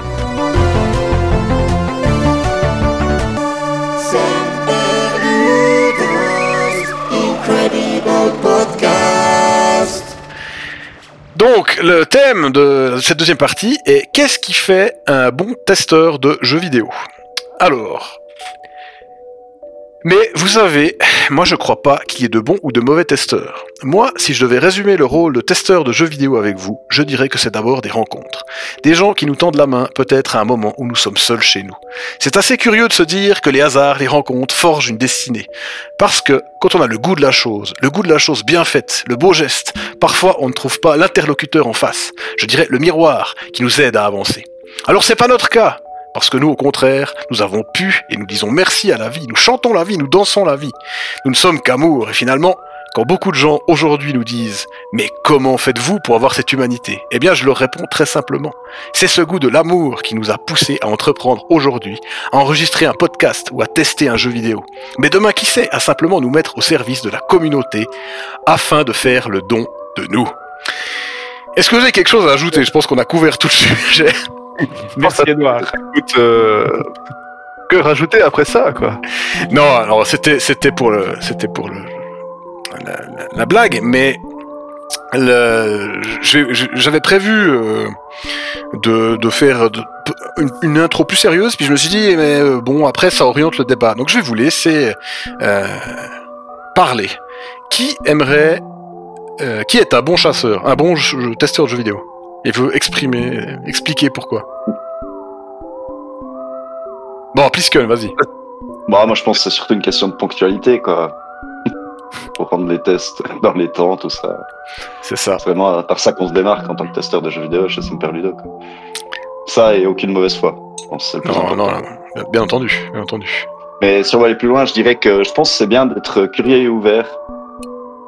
Pas euh, genre, je sais pas moi, vouloir tester euh, que des FPS, parce que, enfin, c'est c'est ma vision du truc, hein, mais je pense que c'est bien de tester plusieurs styles de jeu, plusieurs, euh, plusieurs licences, plusieurs. euh, Enfin, ouais, ne, ne pas rester focus que sur, euh, sur euh, le type de jeu que moi j'aime et que je veux tester que ça, et tous les jeux, je les comparerai à ça. Je pense que ça peut être un bon début. Ok, merci. Euh, Non, non, non, mais oui, oui, c'est bien. C'est c'est un, c'est un, un sujet de la diversité. Euh, permet aussi de tirer des parallèles. Donc oui, je pense que c'est intéressant d'être ouvert et d'être intéressé. Sigurd, Euh, En fait, c'est drôle le sujet de l'ouverture parce que tu regardes, plus les rédactions s'élargissent, plus les gens se spécialisent quand même euh, dans certains types de jeux. Donc il y a peut-être une forme d'équilibre aussi à trouver entre la spécialisation, histoire de, de savoir de quoi tu parles, et puis effectivement l'ouverture, être capable de de pas forcément avoir une girouette qui est calibrée uniquement sur ton jeu de référence, sur ton type de jeu de référence pour toujours euh, ne jurer que par ça.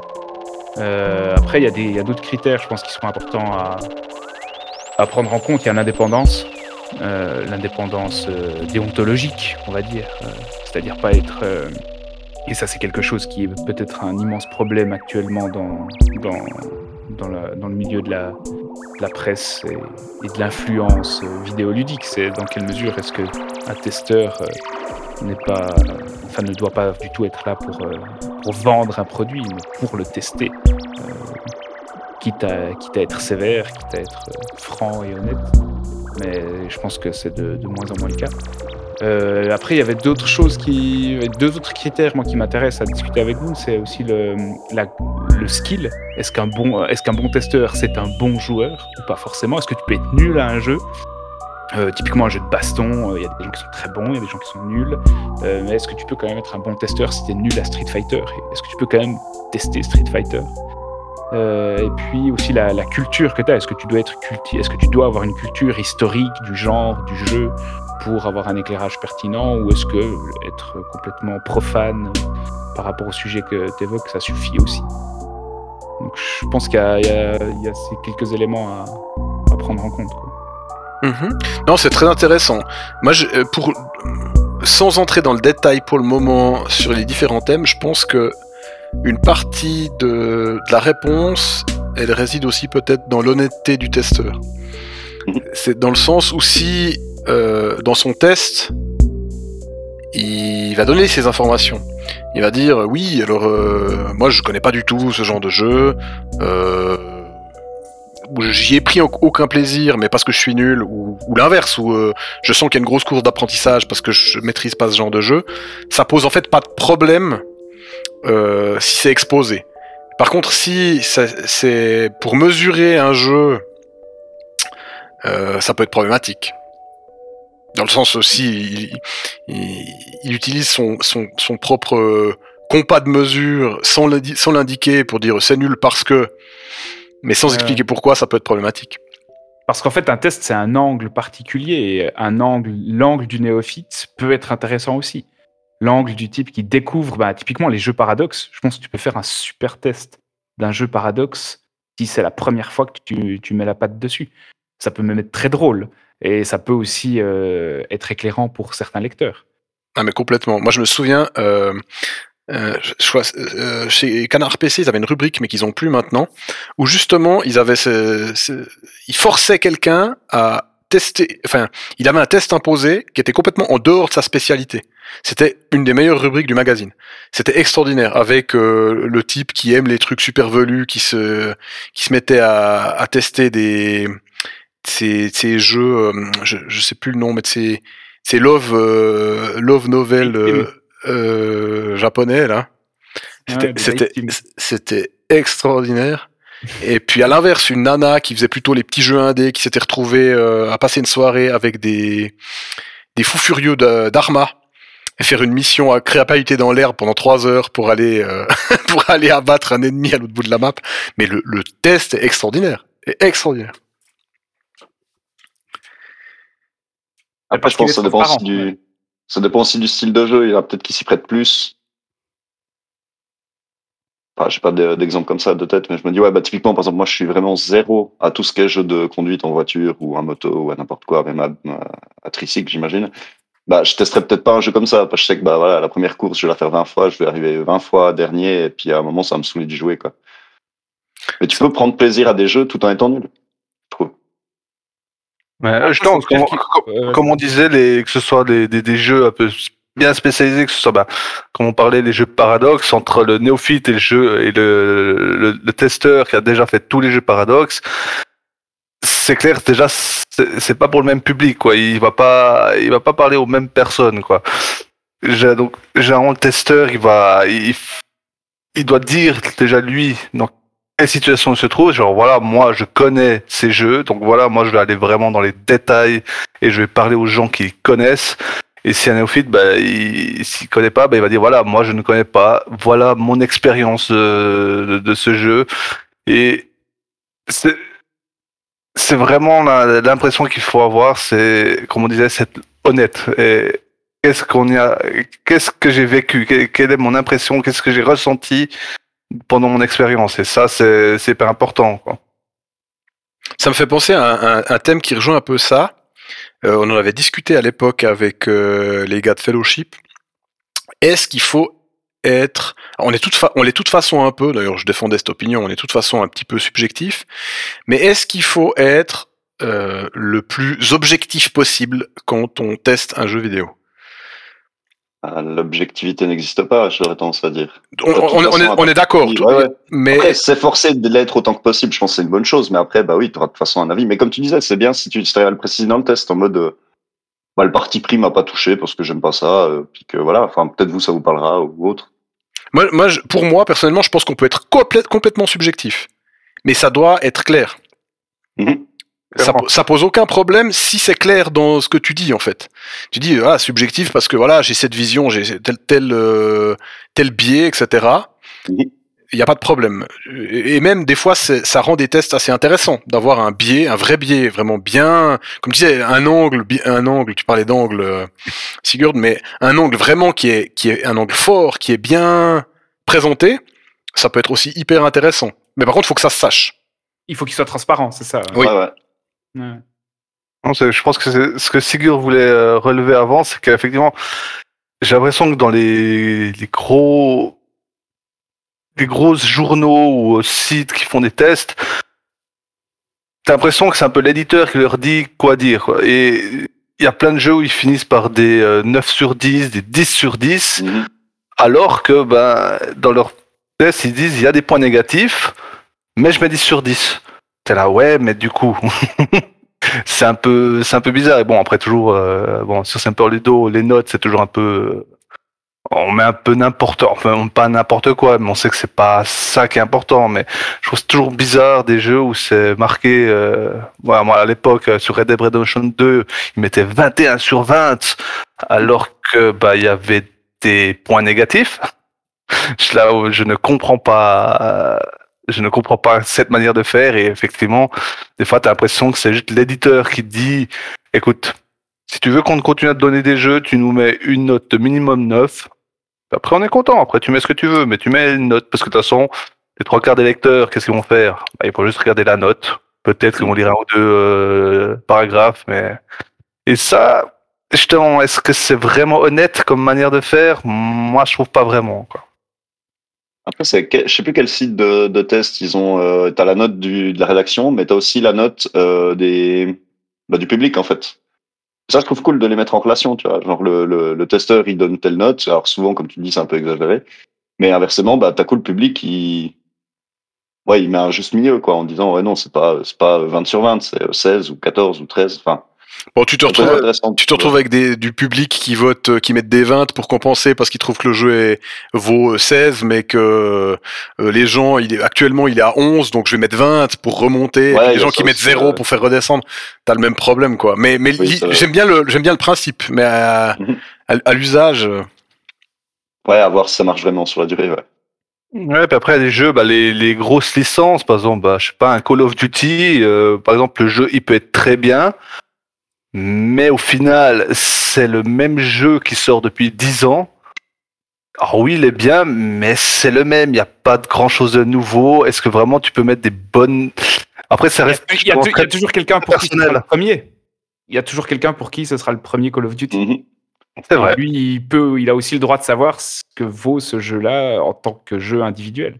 euh, là de nouveau, l'angle est important de nouveau là, Ah, ouais, Mhm. c'est clair. l'angle du test. Ouais, non, non. C'est important que le testeur ait une forme de, ouais, pardon, que, le- que le testeur ait une forme de culture parce que si c'est le premier FPS auquel tu joues, bah, tu vas peut-être être halluciné partout en disant ah, c'est incroyable, tu vois ton arme, etc. Euh, alors que si tu as eu un minimum de connaissances, bah, tu relativises peut-être aussi l'innovation du jeu. Euh, Moi, c'est peut-être un des points qui, ouais, auquel je suis le plus sensible, le, le, la culture vidéoludique du testeur par rapport au genre, par rapport à la licence qu'il aborde, parce que justement, il permet de mettre en perspective. Ouais, Ou ou alors, ou alors, Au cinéma, c'est la même chose. ça- Si c'est le premier western que tu vois, tu es là, c'est incroyable, j'ai jamais vu ça, tu vois. Ouais, bah oui. Mais, ou alors faire l'effort de se renseigner sur ce que d'autres gens qui connaissent plus ont pu dire. Enfin, je, je sais pas pour le citer tout le temps, mais c'était Bolshevik qui a sorti une vidéo justement sur les, les critiques ciné sur YouTube, où il disait justement, bah, il citait l'exemple du, du Nostalgia Critique, un, un critique américain, qui disait, en gros, il parlait de Starship Trooper, quoi. Puis il était, ouais, c'est too much, mais en même temps, je me dis que c'est fait exprès. Puis t'es là, mais gros, mais enfin, tout le monde a compris qu'il y avait un double sens dans ce film, et puis pas toi, c'est con, parce que t'aurais ouvert un journal ou un livre, tu l'aurais su, quoi. Enfin, t'aurais l'air moins con dans ta vidéo. À l'époque de la sortie, personne, enfin, aux États-Unis, personne ne l'avait compris. Ouais. Trop de subtilité, tu la subtilité peut-être. Pourtant, il était assez bourrin comme film. mais- Ouais, Putain, ouais. euh, ouais. Non, Non, mais- mais pour rebo- rebondir là-dessus, je suis complètement d'accord. Surtout de nos jours où euh, tu peux te documenter, même si tu n'as jamais joué à d'autres euh, FPS, tu vas lire deux trois articles, tu traînes un peu, tu regardes quelques vidéos sur d'autres choses, et puis ensuite, bah, t'expliques. Voilà, je suis pas un expert, mais voilà ce qu'on en dit, voilà ce que j'ai vu ailleurs, et puis. Euh, et puis t'as as un moyen de nuancer un peu. Euh, mais effectivement, c'est mieux d'avoir quelqu'un qui a la connaissance. Ce sera toujours plus euh, comme Ouais. d'avoir une source de première main, c'est toujours plus efficace. Mais euh, je pense que tu peux euh, faire un test euh, intéressant, je dirais, euh, avec euh, une aide extérieure, sans avoir joué à 12 000 FPS avant. Mais par Mhm. contre, le type qui est effectivement l'écueil du, du testeur qui dit ce jeu est extraordinaire parce que c'est la première fois que j'ai fait ça, alors que bah, ça existe depuis euh, des millions d'années, c'est pas très utile en fait. En fait, c'est plus facile, je pense, de définir le mauvais testeur que le bon testeur. Le mauvais testeur, c'est euh, c'est l'usurpateur ou c'est le vendu, c'est le corrompu. Euh, mais après, tu as un éventail hyper large de bons testeurs. Tout à fait. Puis le, le- comment J'en reviens avec mon histoire de subjectivité euh, et d'angle. En fait, au bout d'un moment, tu, si tu suis un certain nombre de personnes qui font des tests, tu vas trouver ceux qui ont qui te parlent en fait. C'est là où euh, tu te retrouveras pas forcément euh, où le, le- la subjectivité peut être intéressante. Tu dis bah voilà, euh, cette personne-là, j'aime bien comme elle me parle, j'aime bien comme elle analyse les, les choses, elle a des goûts qui sont comparables à ce que j'ai. Donc en fait, c'est plus intéressant de lire ce qu'elle pense de tel jeu que telle personne qui, même si son test est complètement cohérent, intelligent, bien construit, me parle pas parce que c'est pas c'est pas à moi qu'elle parle en fait. Et je Mhm. pense que c'est là où effectivement l'éventail, le panel de bons testeurs, c'est exactement ça. Tu peux avoir tout un tas de bons testeurs, de gens qui sont compétents, qui font des bonnes choses, mais qui te parleront pas forcément. Ouais. Par contre, le, quelle, a- quelle importance accorder aussi au, au style rédactionnel ou euh, à la, au talent d'orateur du testeur? Est-ce que c'est quelque chose que, qui vous importe aussi ou pas du tout? Moi, moi, je pense que oui. Disons ça que si un test il est écrit en mode euh, comment dire, mode Telegram, bah je vais pas, enfin je vais lire les trois premières lignes, je vais regarder la note et puis ça va s'arrêter là quoi. C'est pour que j'ai envie de lire un texte, faut qu'il soit bien écrit quoi. Enfin, un minimum, je dirais. Bon, après, il y a des gens qui veulent aller euh, straight to the point, justement, puis un test Telegram, euh, deux paragraphes et des bullet points et une note. ça- ça- Si Ah c'est ouais, si bien. ouais. Mais justement, là, on rejoint un peu le bah, l'i- l'idée de, de style, quoi. Mhm. Mais, mais oui, euh, bah moi, j'aime bien que ce soit bien écrit, j'aime bien que ça me fasse marrer. euh, euh, et puis, je, je remarque que euh, je, je vais lire ou écouter des tests de jeux qui m'intéressent pas, parce que le testeur, il a fait un truc, puis ça me, ça me, ça me tire l'œil, quoi. Je dis, ça, va- ça va être bonnard, quoi. Ouais. Par exemple, euh, pour prendre un exemple chez Semperludo, je, je me précipite sur les tests écrits par Taiki sur les jeux qu'il n'aime pas. Parce que les jeux qu'il aime, c'est des très bons tests, mais ça me parle pas. Mais par contre, alors les jeux qu'il aime pas, mais je me marre tout le long. J'adore comme il écrit quand il aime pas un jeu. C'est pour ça que je l'encourage à jouer à des jeux qu'il aime pas. Même lui, il aime pas trop ça, mais moi j'aime beaucoup parce que j'aime beaucoup la façon dont il écrit les jeux qu'il aime pas. Mm. Ouais, il y a des gens qui sont, qui sont meilleurs ou qui nous plaisent plus quand, euh, quand ils dégomment et d'autres quand ils font euh, quand ils dressent des, des louanges. C'est ça. Ouais, ouais. Ce serait pas un peu l'effet euh, joueur du grenier, quoi, où on- ça, nous fait, ça nous fait marrer un jeu, à quelqu'un qui rage et puis qui. Ah bah, C'est plus facile hein, de, rager. Ouais. et puis les émotions négatives en marketing, ça marche mieux. Hein. Ouais. Ah, mais Ouais, j'aime aussi beaucoup certains tests euh, bien, hein, euh, enfin, qui. Mais, mais j'aime bien son style à lui quand il, ça lui plaît pas. Il est déçu, quoi. Ouais. Je, je- voilà, je sais pas, on sent au fond de son âme qu'il est, euh, qu'il est sous l'escalier en train de pleurer, puis là, mais pourquoi je dois jouer à ce jeu Je sais pas, peut-être que j'ai- j'aime le voir souffrir, je sais pas, c'est possible. Ah, ça, ça- ça doit être ça. Est-ce que vous pensez qu'un bon testeur doit terminer Ah, c'est une question ça. teste Parce que Ça là, dépend des jeux. Sur, euh, sur Semper Ludol, euh, deux des tests récents, euh, God of War et Evil West, euh, par Founet et puis par moi pour Evil West, les deux jeux, on les avait pas terminés, c'est spécifié dans le test, pour toujours aller dans le sens de la transparence. Donc on le dit où on, en est à peu près au moment où, où on termine le test, mais on ne le termine pas. Enfin, le jeu n'est pas terminé au moment où, où on rend le test. Par exemple, pour un Code of War, euh, que, que tu joues 10 heures ou 30 heures, le gameplay va pas changer. Après, si tu commences à parler de l'histoire, oui, c'est peut-être mieux de le finir, même pour pas spoiler, mais peut-être pour comprendre un peu toutes les mécaniques, euh, tout, tout ce qu'ils en parlent. Mais effectivement, t'as pas besoin de jouer à 30 heures, pendant 30 heures à God of War pour parler du gameplay. Après, après 2-3 heures, le gameplay, t'as compris. Mais comme le jeu général. quand même narratif, euh, et puis que l'angle aussi est un angle qui accorde de l'importance euh, à la narration, à la symbolique, à la, à la dimension pédagogique, enfin, ou la relation émotionnelle entre le père et le fils, qu'est-ce qui te dit que dans les dernières minutes du jeu, Kratos, il trucide pas son gosse à, à coups de cailloux, et en fait, tu cautionnes le jeu sans savoir ça Alors là, chaud. c'est compliqué, mais c'est. Après, justement, comme on parlait, c'est l'honnêteté. Voilà, moi, j'en suis à la moitié du jeu, donc euh, le gars qui, qui a déjà fini le jeu, c'est ok, bon ben, il a pas encore compris euh, Ça allait aller. que ça va pas, ça va pas se finir. Non, non, mais Bah, tu seras pas surpris, hein, à la fin. Maintenant que t'as été spoilé. bah, généralement, Non, un euh, bon testeur ne spoil pas. Ah ouais, c'est- aussi une très bonne question, mais j'ai pas du tout terminé le jeu, donc euh, j'inventais totalement. non, non, mais bien entendu. Mm. Bien entendu, on ne spoil pas euh, chez Semper Ludo. Enfin, sauf pour, euh, pour embêter Founet. Mais on le fait, on le fait La- pas, on le fait pas euh, en ligne. La C'est- question c'est entre nous. C'est hyper important. Est-ce qu'on peut, est-ce qu'en fait, euh, on n'est pas un peu euh, des vierges effarouchées devant les spoils et que finalement un jeu, il a d'autres qualités que ses twists narratifs? Alors moi, je fais partie de cette chapelle. Je m'en fiche. Enfin, personnellement, je respecte les gens qui veulent pas être spoilés, donc je les spoil pas. Mais personnellement, ça me pose aucun problème. Pour moi, le voyage est plus important que le- la destination. Mais je comprends qu'il y ait des gens qui veulent pas se faire spoiler. Ça- je respecte complètement. Donc je vais pas spoiler. Hmm. Mais après, euh, je pense que euh, faire des tests où on spoil l'entièreté du jeu, c'est ah bah c'est peut-être un moyen de se faire connaître, tiens. On pourrait être le, le site qui teste les jeux vidéo en spoilant l'intégralité du déjà. contenu. En tout cas, pour les films, ça existe déjà. Il y a un site qui te, qui te spoil tous les films. Ok, ça s'appelle le Wikipédia. Wikipédia, tu peux lire le contenu de toutes les films, toutes les séries. C'est assez hallucinant. Je me souviens d'être d'être allé chercher, je sais plus, une info, puis j'étais là, mais ça m'explique plus de choses que ce que je viens de voir dans, le film. Ils ont vraiment détaillé image par image. C'est assez fou, quoi.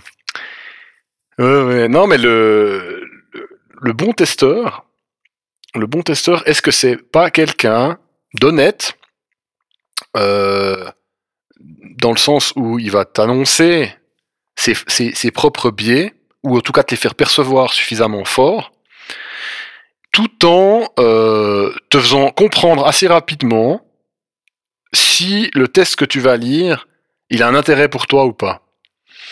Euh, dans le sens où euh, si t'es quelqu'un qui cherche un, un test hyper euh, carré, euh, très descriptif, très rigoureux, euh, peut-être même euh, justement doctoral avec une grosse grosse connaissance du sujet. Euh, c'est intéressant si ça transparaît un peu au début, quoi. Euh, je pense que si tu fais un, un- un premier paragraphe complètement délirant, c'est rare que ça enchaîne avec un truc très carré. Donc euh, ça peut, hein, c'est un effet de style, mais j'ai l'impression que cette, cette, euh, cette honnêteté rédactionnelle, elle transparaît assez vite en fait. Ouais, pour le lecteur, c'est plus simple, sait sur quoi il tombe, quoi. Après, voilà, tu peux, euh, tu peux aussi euh, être, euh, faire un exercice de style qui sort complètement de ton truc, puis une fois sur un test d'un jeu particulier, faire quelque chose de complètement différent. Après aussi, euh, ça, se- ça se remarque quand un testeur fait n'importe quoi. Comme euh, je prends l'exemple, il y en avait un, c'est un testeur qui avait testé le jeu euh, Cuphead et qui n'avait pas réussi à finir le, le tutoriel de base. Il fallait sauter, dasher pour arriver sur un truc, il n'y arrivait pas et du coup il l'a craché sur le jeu, mais du coup, il y a eu un retour de flamme énorme sur lui. Parce en gros, il s'est fait catégoriser par le gars qui rage parce qu'il n'a pas réussi à finir le tutoriel et du coup, qui donne son avis. Alors, non, pour moi, il n'y a pas besoin de finir un jeu, mais il faut au moins finir le tutoriel. Je pense que c'est un bon début, quoi. Au moins, le grand minimum, quoi. Effectivement, euh, on en revient à est-ce qu'il faut finir un jeu euh, Ça dépend du type de jeu, mais il faut. euh, je, je sais pas, si t'es nul, tu vas trouver un site de de triche, de, de traîneur, de trucs comme ça, et puis tu triches pour avancer un peu, pour voir un peu le jeu, quoi. Le- C'est la moindre des choses. Tu te dis, mais attends, je... ou tu vas voir des vidéos sur YouTube ou je sais pas quoi, voir comment est le jeu. Je veux dire, d'être bloqué au niveau 1, y a- c'est un vrai problème. Euh, C'est la question du timing, parce que si tu veux à tout prix sortir le test pour le jour de la sortie, euh, c'est des choses que tu trouveras pas forcément sur, euh, sur Internet. Donc, est-ce que le bon testeur est peut-être aussi quelqu'un de patient et puis qui accepte Mm. de publier son test? Ce qui est un peu euh, la philosophie de Semperludo aussi. C'est ben, tu le publies euh, quand tu as eu le temps de te faire un avis dessus. Je dirais que le bon joueur de jeux vidéo, quelqu'un de patient. Mais bon, voilà. c'est- c'est- Moi, je suis un, je suis un connard, donc. Moi, je vous dis, hein, achetez pas vos jeux euh, prix, euh, prix plein pot. hein. Attendez, ils, ils sont tout aussi bons euh, six mois après, hein. ou tout aussi nuls. Et souvent meilleur avec l'é- l'état dans lequel je. Oui, les- sous- ouais, ouais, euh, dans Ah, l'époque à laquelle on vit, ils sont, ils sont patchés, ils sont. euh, En fait, ils sont souvent finis six mois après. C'est ça. C'est ça. Et puis la différence, euh, on faisait la comparaison avec le cinéma. Le cinéma, le film, il sort. Alors peut-être un jour tu auras un director's cut, mais euh, Mhm. mais il est là. Le- ton film, il est voilà, bon, il va, il- a priori, il va pas bouger.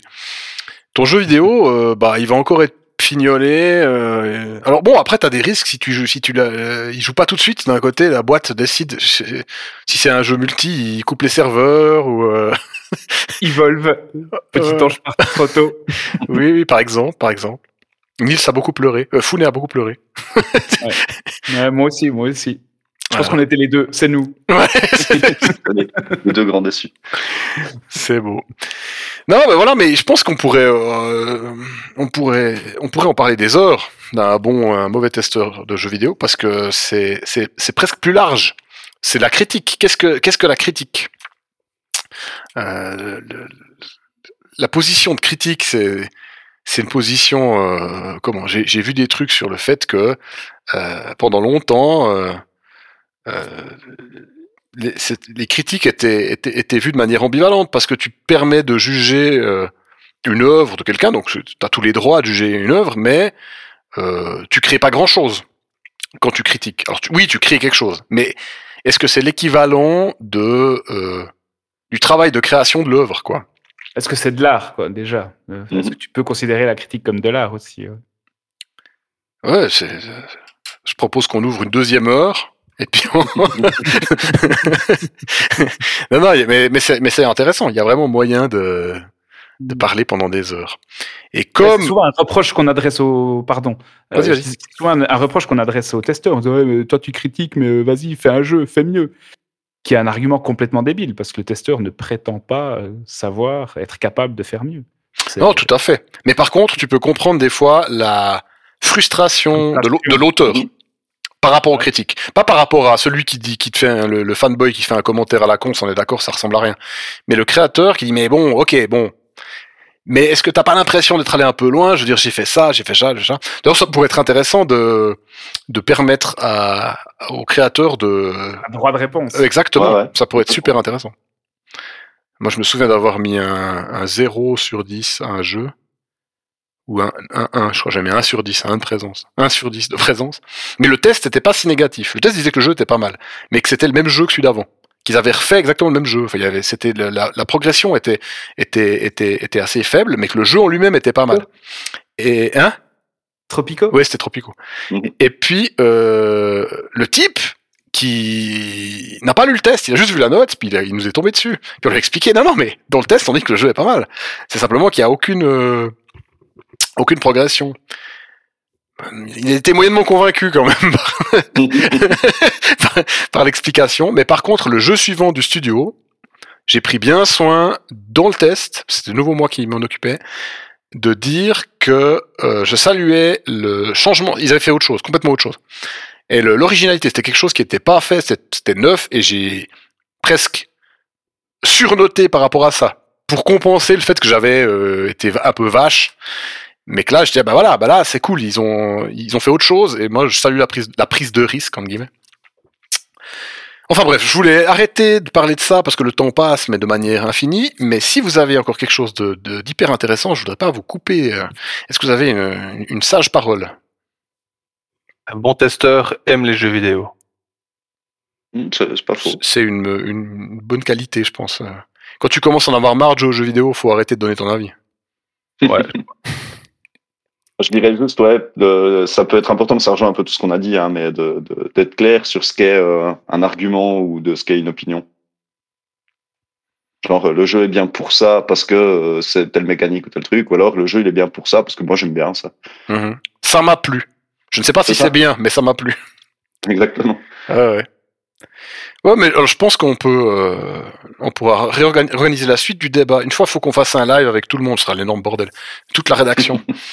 Et euh, on, met, on décidera qui est le on, éli- on élira le meilleur euh, testeur de jeux vidéo de l'équipe, je pense. ok, Ah, on, fera, un podcast apéro alors. voilà. Oui, oui, ce, sera sans doute le plus beau et le plus constructif. Euh, donc, euh, j'avais une petite rubrique, on va faire vite parce que c'est super long. Euh, donc vous allez devoir justifier vos choix de ma petite rubrique de Noël super rapidement, genre avec une phrase et demie. J'aimerais que pour Noël, vous trouviez deux jeux vidéo à offrir. Un à votre oncle qui n'aime pas les jeux vidéo et un à votre nièce dont les parents n'y connaissent rien. C'est-à-dire qu'ils n'ont aucune opinion et euh, ils vous font confiance. Qui veut commencer? Ben, moi, pour mon oncle, je pense que j'offrirais Tetris. Quelqu'un qui aime pas les jeux vidéo, qui est un peu vieux, parce que si c'est mon oncle, c'est qu'il est encore plus vieux que moi. Donc, euh, ouais, euh, côté genre Tetris, normalement, c'est prenant, c'est, une bonne base pour débuter, je pense, pour un adulte. Et Ah après, pour la nièce, bah, je sais pas, ça dépend de l'âge, quoi. Parce que j'avais marqué Binding of Isaac, si elle a 15-16 ans, mais c'est clair que si elle a 9 ans, c'est pas un bon calcul. disons, Euh, disons qu'elle est jeune, vas-y. plus ça. jeune Si que c'est une, si c'est une nièce que j'aime pas, bah, j'offrirais les Tortues Ninja sur NES. Et puis si nièce que j'aime bien, j'offrirais plutôt un jeu, un jeu à la cool, genre euh, c'était euh, Kirby au fil de l'aventure, je crois, qui était sorti sur Wii. C'est une petite histoire toute douce où Kirby se balade et puis euh, même quand il prend des coups, il meurt pas. Et puis enfin c'est Kirby quoi, c'est tout mignon. Ça marche. Bah merci. J'espère que prenez des notes, hein, ceux qui nous écoutent, ça vous fait une liste de cadeaux de Noël. Si c'est pas pour ce Noël, ce sera pour le suivant. Euh.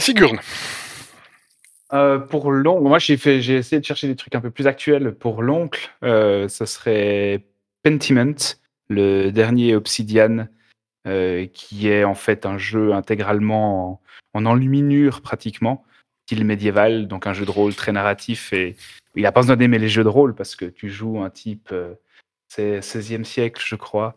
euh, et qui va essayer de résoudre une enquête dans des décors absolument superbes, avec des textes aussi, avec des calligraphies euh, de moines copistes ou de paysans raturés. euh, c'est visuellement superbe et puis t'as pas besoin d'aimer le jeu vidéo pour ça. Si en plus il est historien ou s'il est un peu médiéviste sur les bords, c'est parfait. Euh, c'est très bien écrit. Obsidian, quoi. Et pour la. Vas-y, vas-y.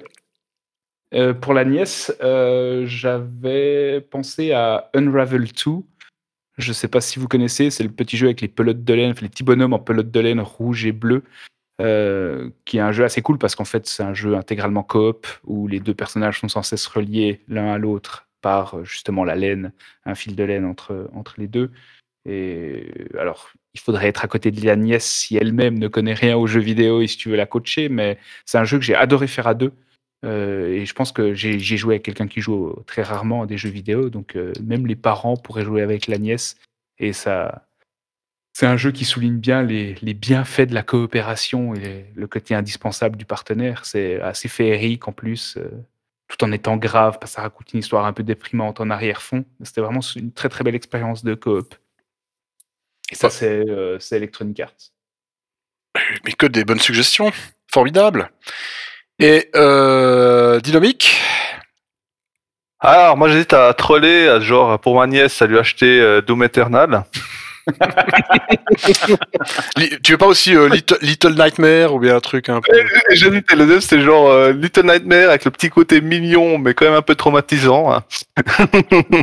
non, mais plus sérieusement, en fait, je pense que je leur donnerais le même jeu aux deux. C'est It Takes Two. Parce qu'en plus déjà, ils pourraient jouer ensemble. Et c'est vraiment un jeu. Autant il est pas très compliqué, en même temps, euh, le, le gameplay il est varié, il a vraiment une visibilité sur qu'est-ce que peut être le jeu vidéo, qu'est-ce que- les, les multi-possibilités que ça peut offrir, et il est, il est vraiment pour tout âge, quoi. Donc euh, moi je pense que je donnerais It Takes Two ou deux. Et puis comme ça, en plus, ils joueraient ensemble. Vu que c'est mon oncle et ma nièce, peut-être qu'en fait c'est le parent et la fille, donc euh, Bah non, It Takes Two, parce que... c'est ton oncle et ta nièce, c'est une génération. Eh oui, eh, bah, oui, oui, oui, oui, oui, non. Oh bah, je sais pas. Alors, il- famille, voilà, euh, t'es peut-être valaisan, je sais pas. Ouais, c'est ça. Non, non, mais je pense qu'il texte tout parce qu'il a, il, il a suffisamment de durée Ça de marche. vie. Ça, ça, ça me va très bien. Ça me va très bien. Euh, Moi personnellement, je pense que pour la gamine, je la ferais jouer à Minecraft parce que parce que parce que c'est pas un jeu vidéo, c'est des Lego quoi. Et puis euh, les gamins, ils aiment bien les Lego. Et puis euh, je, je crois tous les gamins que je connais, ils ont tous à un moment ou à un autre bien aimé Minecraft. Donc je les ferais jouer à Minecraft. Et puis comme ça, les parents, ils auraient pas peur parce que ça fait pas tellement peur. C'est plein de couleurs super claires. Ça me paraît pas mal. Et puis pour mon oncle aigri, euh, j'ai pas mal hésité. Euh, en fait, je me suis dit, euh, je pourrais avoir trois oncles. Si j'ai euh, Dédé, fan de Radio Beer Foot, bah FIFA. Hein, parce que comme ça, il aurait. Oh. il- Non, mais parce que simplement, il serait comme euh, comme euh, devant sa télé, quoi, ou n'importe quel jeu de foot, tu sais, le, le truc un peu réaliste. Euh... Goal Manager. Ouais, ouais, ouais, voilà, un jeu de, un jeu de, de tableau Excel, hein, parfait. Euh, non, sinon, euh, East Shade. Euh, je sais pas si vous voyez ce que c'est. C'est un jeu, une espèce d'open world où c'est que tu dois te déplacer sur une île avec des très beaux paysages et puis tu dois faire des peintures. Tu rencontres des gens pour te les aider à faire des peintures. Et c'est euh, Le artiste, ça. Ouais, ouais, un peu contemplatif comme ça, et c'est assez joli, et c'est un petit jeu tout, tout cul, euh, pas bien cher. Et je pense que euh, euh, pour montrer à ceux qui pensent ouais, de toute façon c'est des jeux pouf pouf, euh, combat, machin, euh, un jeu un peu contemplatif, tranquille, joli, euh, ça serait pas mal. Puis sinon, euh, si c'est un, un, un féru d'histoire, euh, un jeu un peu accessible euh, dans ce style, euh, mais euh, je pense que je l'accompagnerai au début, je le ferai jouer à Civilisation, quoi. De nouveau, peindre des cartes. c'est ça. Conquérir le monde. Ok, est-ce que vous avez un, un point bonus à ajouter le, jeu que vous offrez à toute votre famille à Noël Ou bien c'est bon euh. Vous offrez. Ouais, Isaac. Ouais, comme d'hab, les- Ouais, comme d'hab, Isaac pour tout le de monde. C'est le jeu de Noël, c'est le jeu de Pâques, le jeu de. C'est la Saint-Valentin. C'est ça. Très égoïstement en Monster Hunter World pour qu'il puisse toujours jouer avec moi. C'est ça le truc, c'est de comment l'offrir à des offrir des jeux à, des, à la famille parce que t'as besoin de, de coéquipiers. euh, ouais, très bien. Très bien, c'est un smart move. Smart move. Ok, alors je, ferai- je vais faire un, un très rapide récapitulatif, à moins que quelqu'un veuille ajouter quelque chose. Non, ça me paraît, vous paraissez euh, complètement euh, fatigué. Nous allons donc euh, clôturer cette- ce, ce podcast de Noël euh, là-dessus. Petit résumé, donc Plisken il joue à Hades de Super Giant. Il faut y jouer, c'est bien. Sigurd il joue à Gloomhaven, que ce soit sur de Asmodee Digital, que ce soit sur, euh, papier ou sur, euh, ou sur écran. Il faut y jouer, c'est bien. Dynamic il joue à Subnautica de Unknown World Entertainment. Il faut y jouer, c'est bien. Moi je joue à Victoria 3. C'est bien, mais jouez-y que si vraiment vous voulez y jouer. C'est bien, mais euh, je vous jetterai pas dedans directement. Quoi. Allez faire un cours de natation avant de vous jeter dans la piscine. Voilà. Alors, euh, bah, il me reste à vous souhaiter un joyeux Noël. Un merci pour cette participation. Et Ah, puis, et puis, et puis à bientôt. Et puis, et puis on se réjouit de continuer à. Je, je crois que tous les jeux qu'on a cités, il n'y en a aucun qui est sur le site, mais n'hésitez pas à aller sur notre site, Semper Ludo, euh, pour euh, voir nos fantastiques et sémillants tests. Si, si, il me semble euh, Hades a été testé, il me semble, sur Super Ludo. Pardon?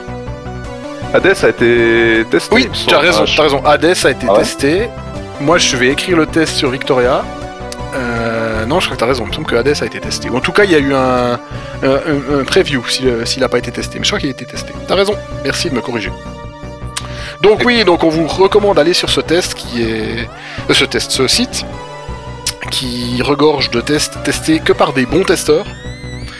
Euh, comme vous l'avez compris, hein, des, gens, euh, des gens qui suivent un cahier des charges rigoureux et précis. Donc, moi, je vous souhaite un joyeux Noël, euh, et puis à la prochaine, un joyeux Noël. Joyeux Noël, ciao tout le monde.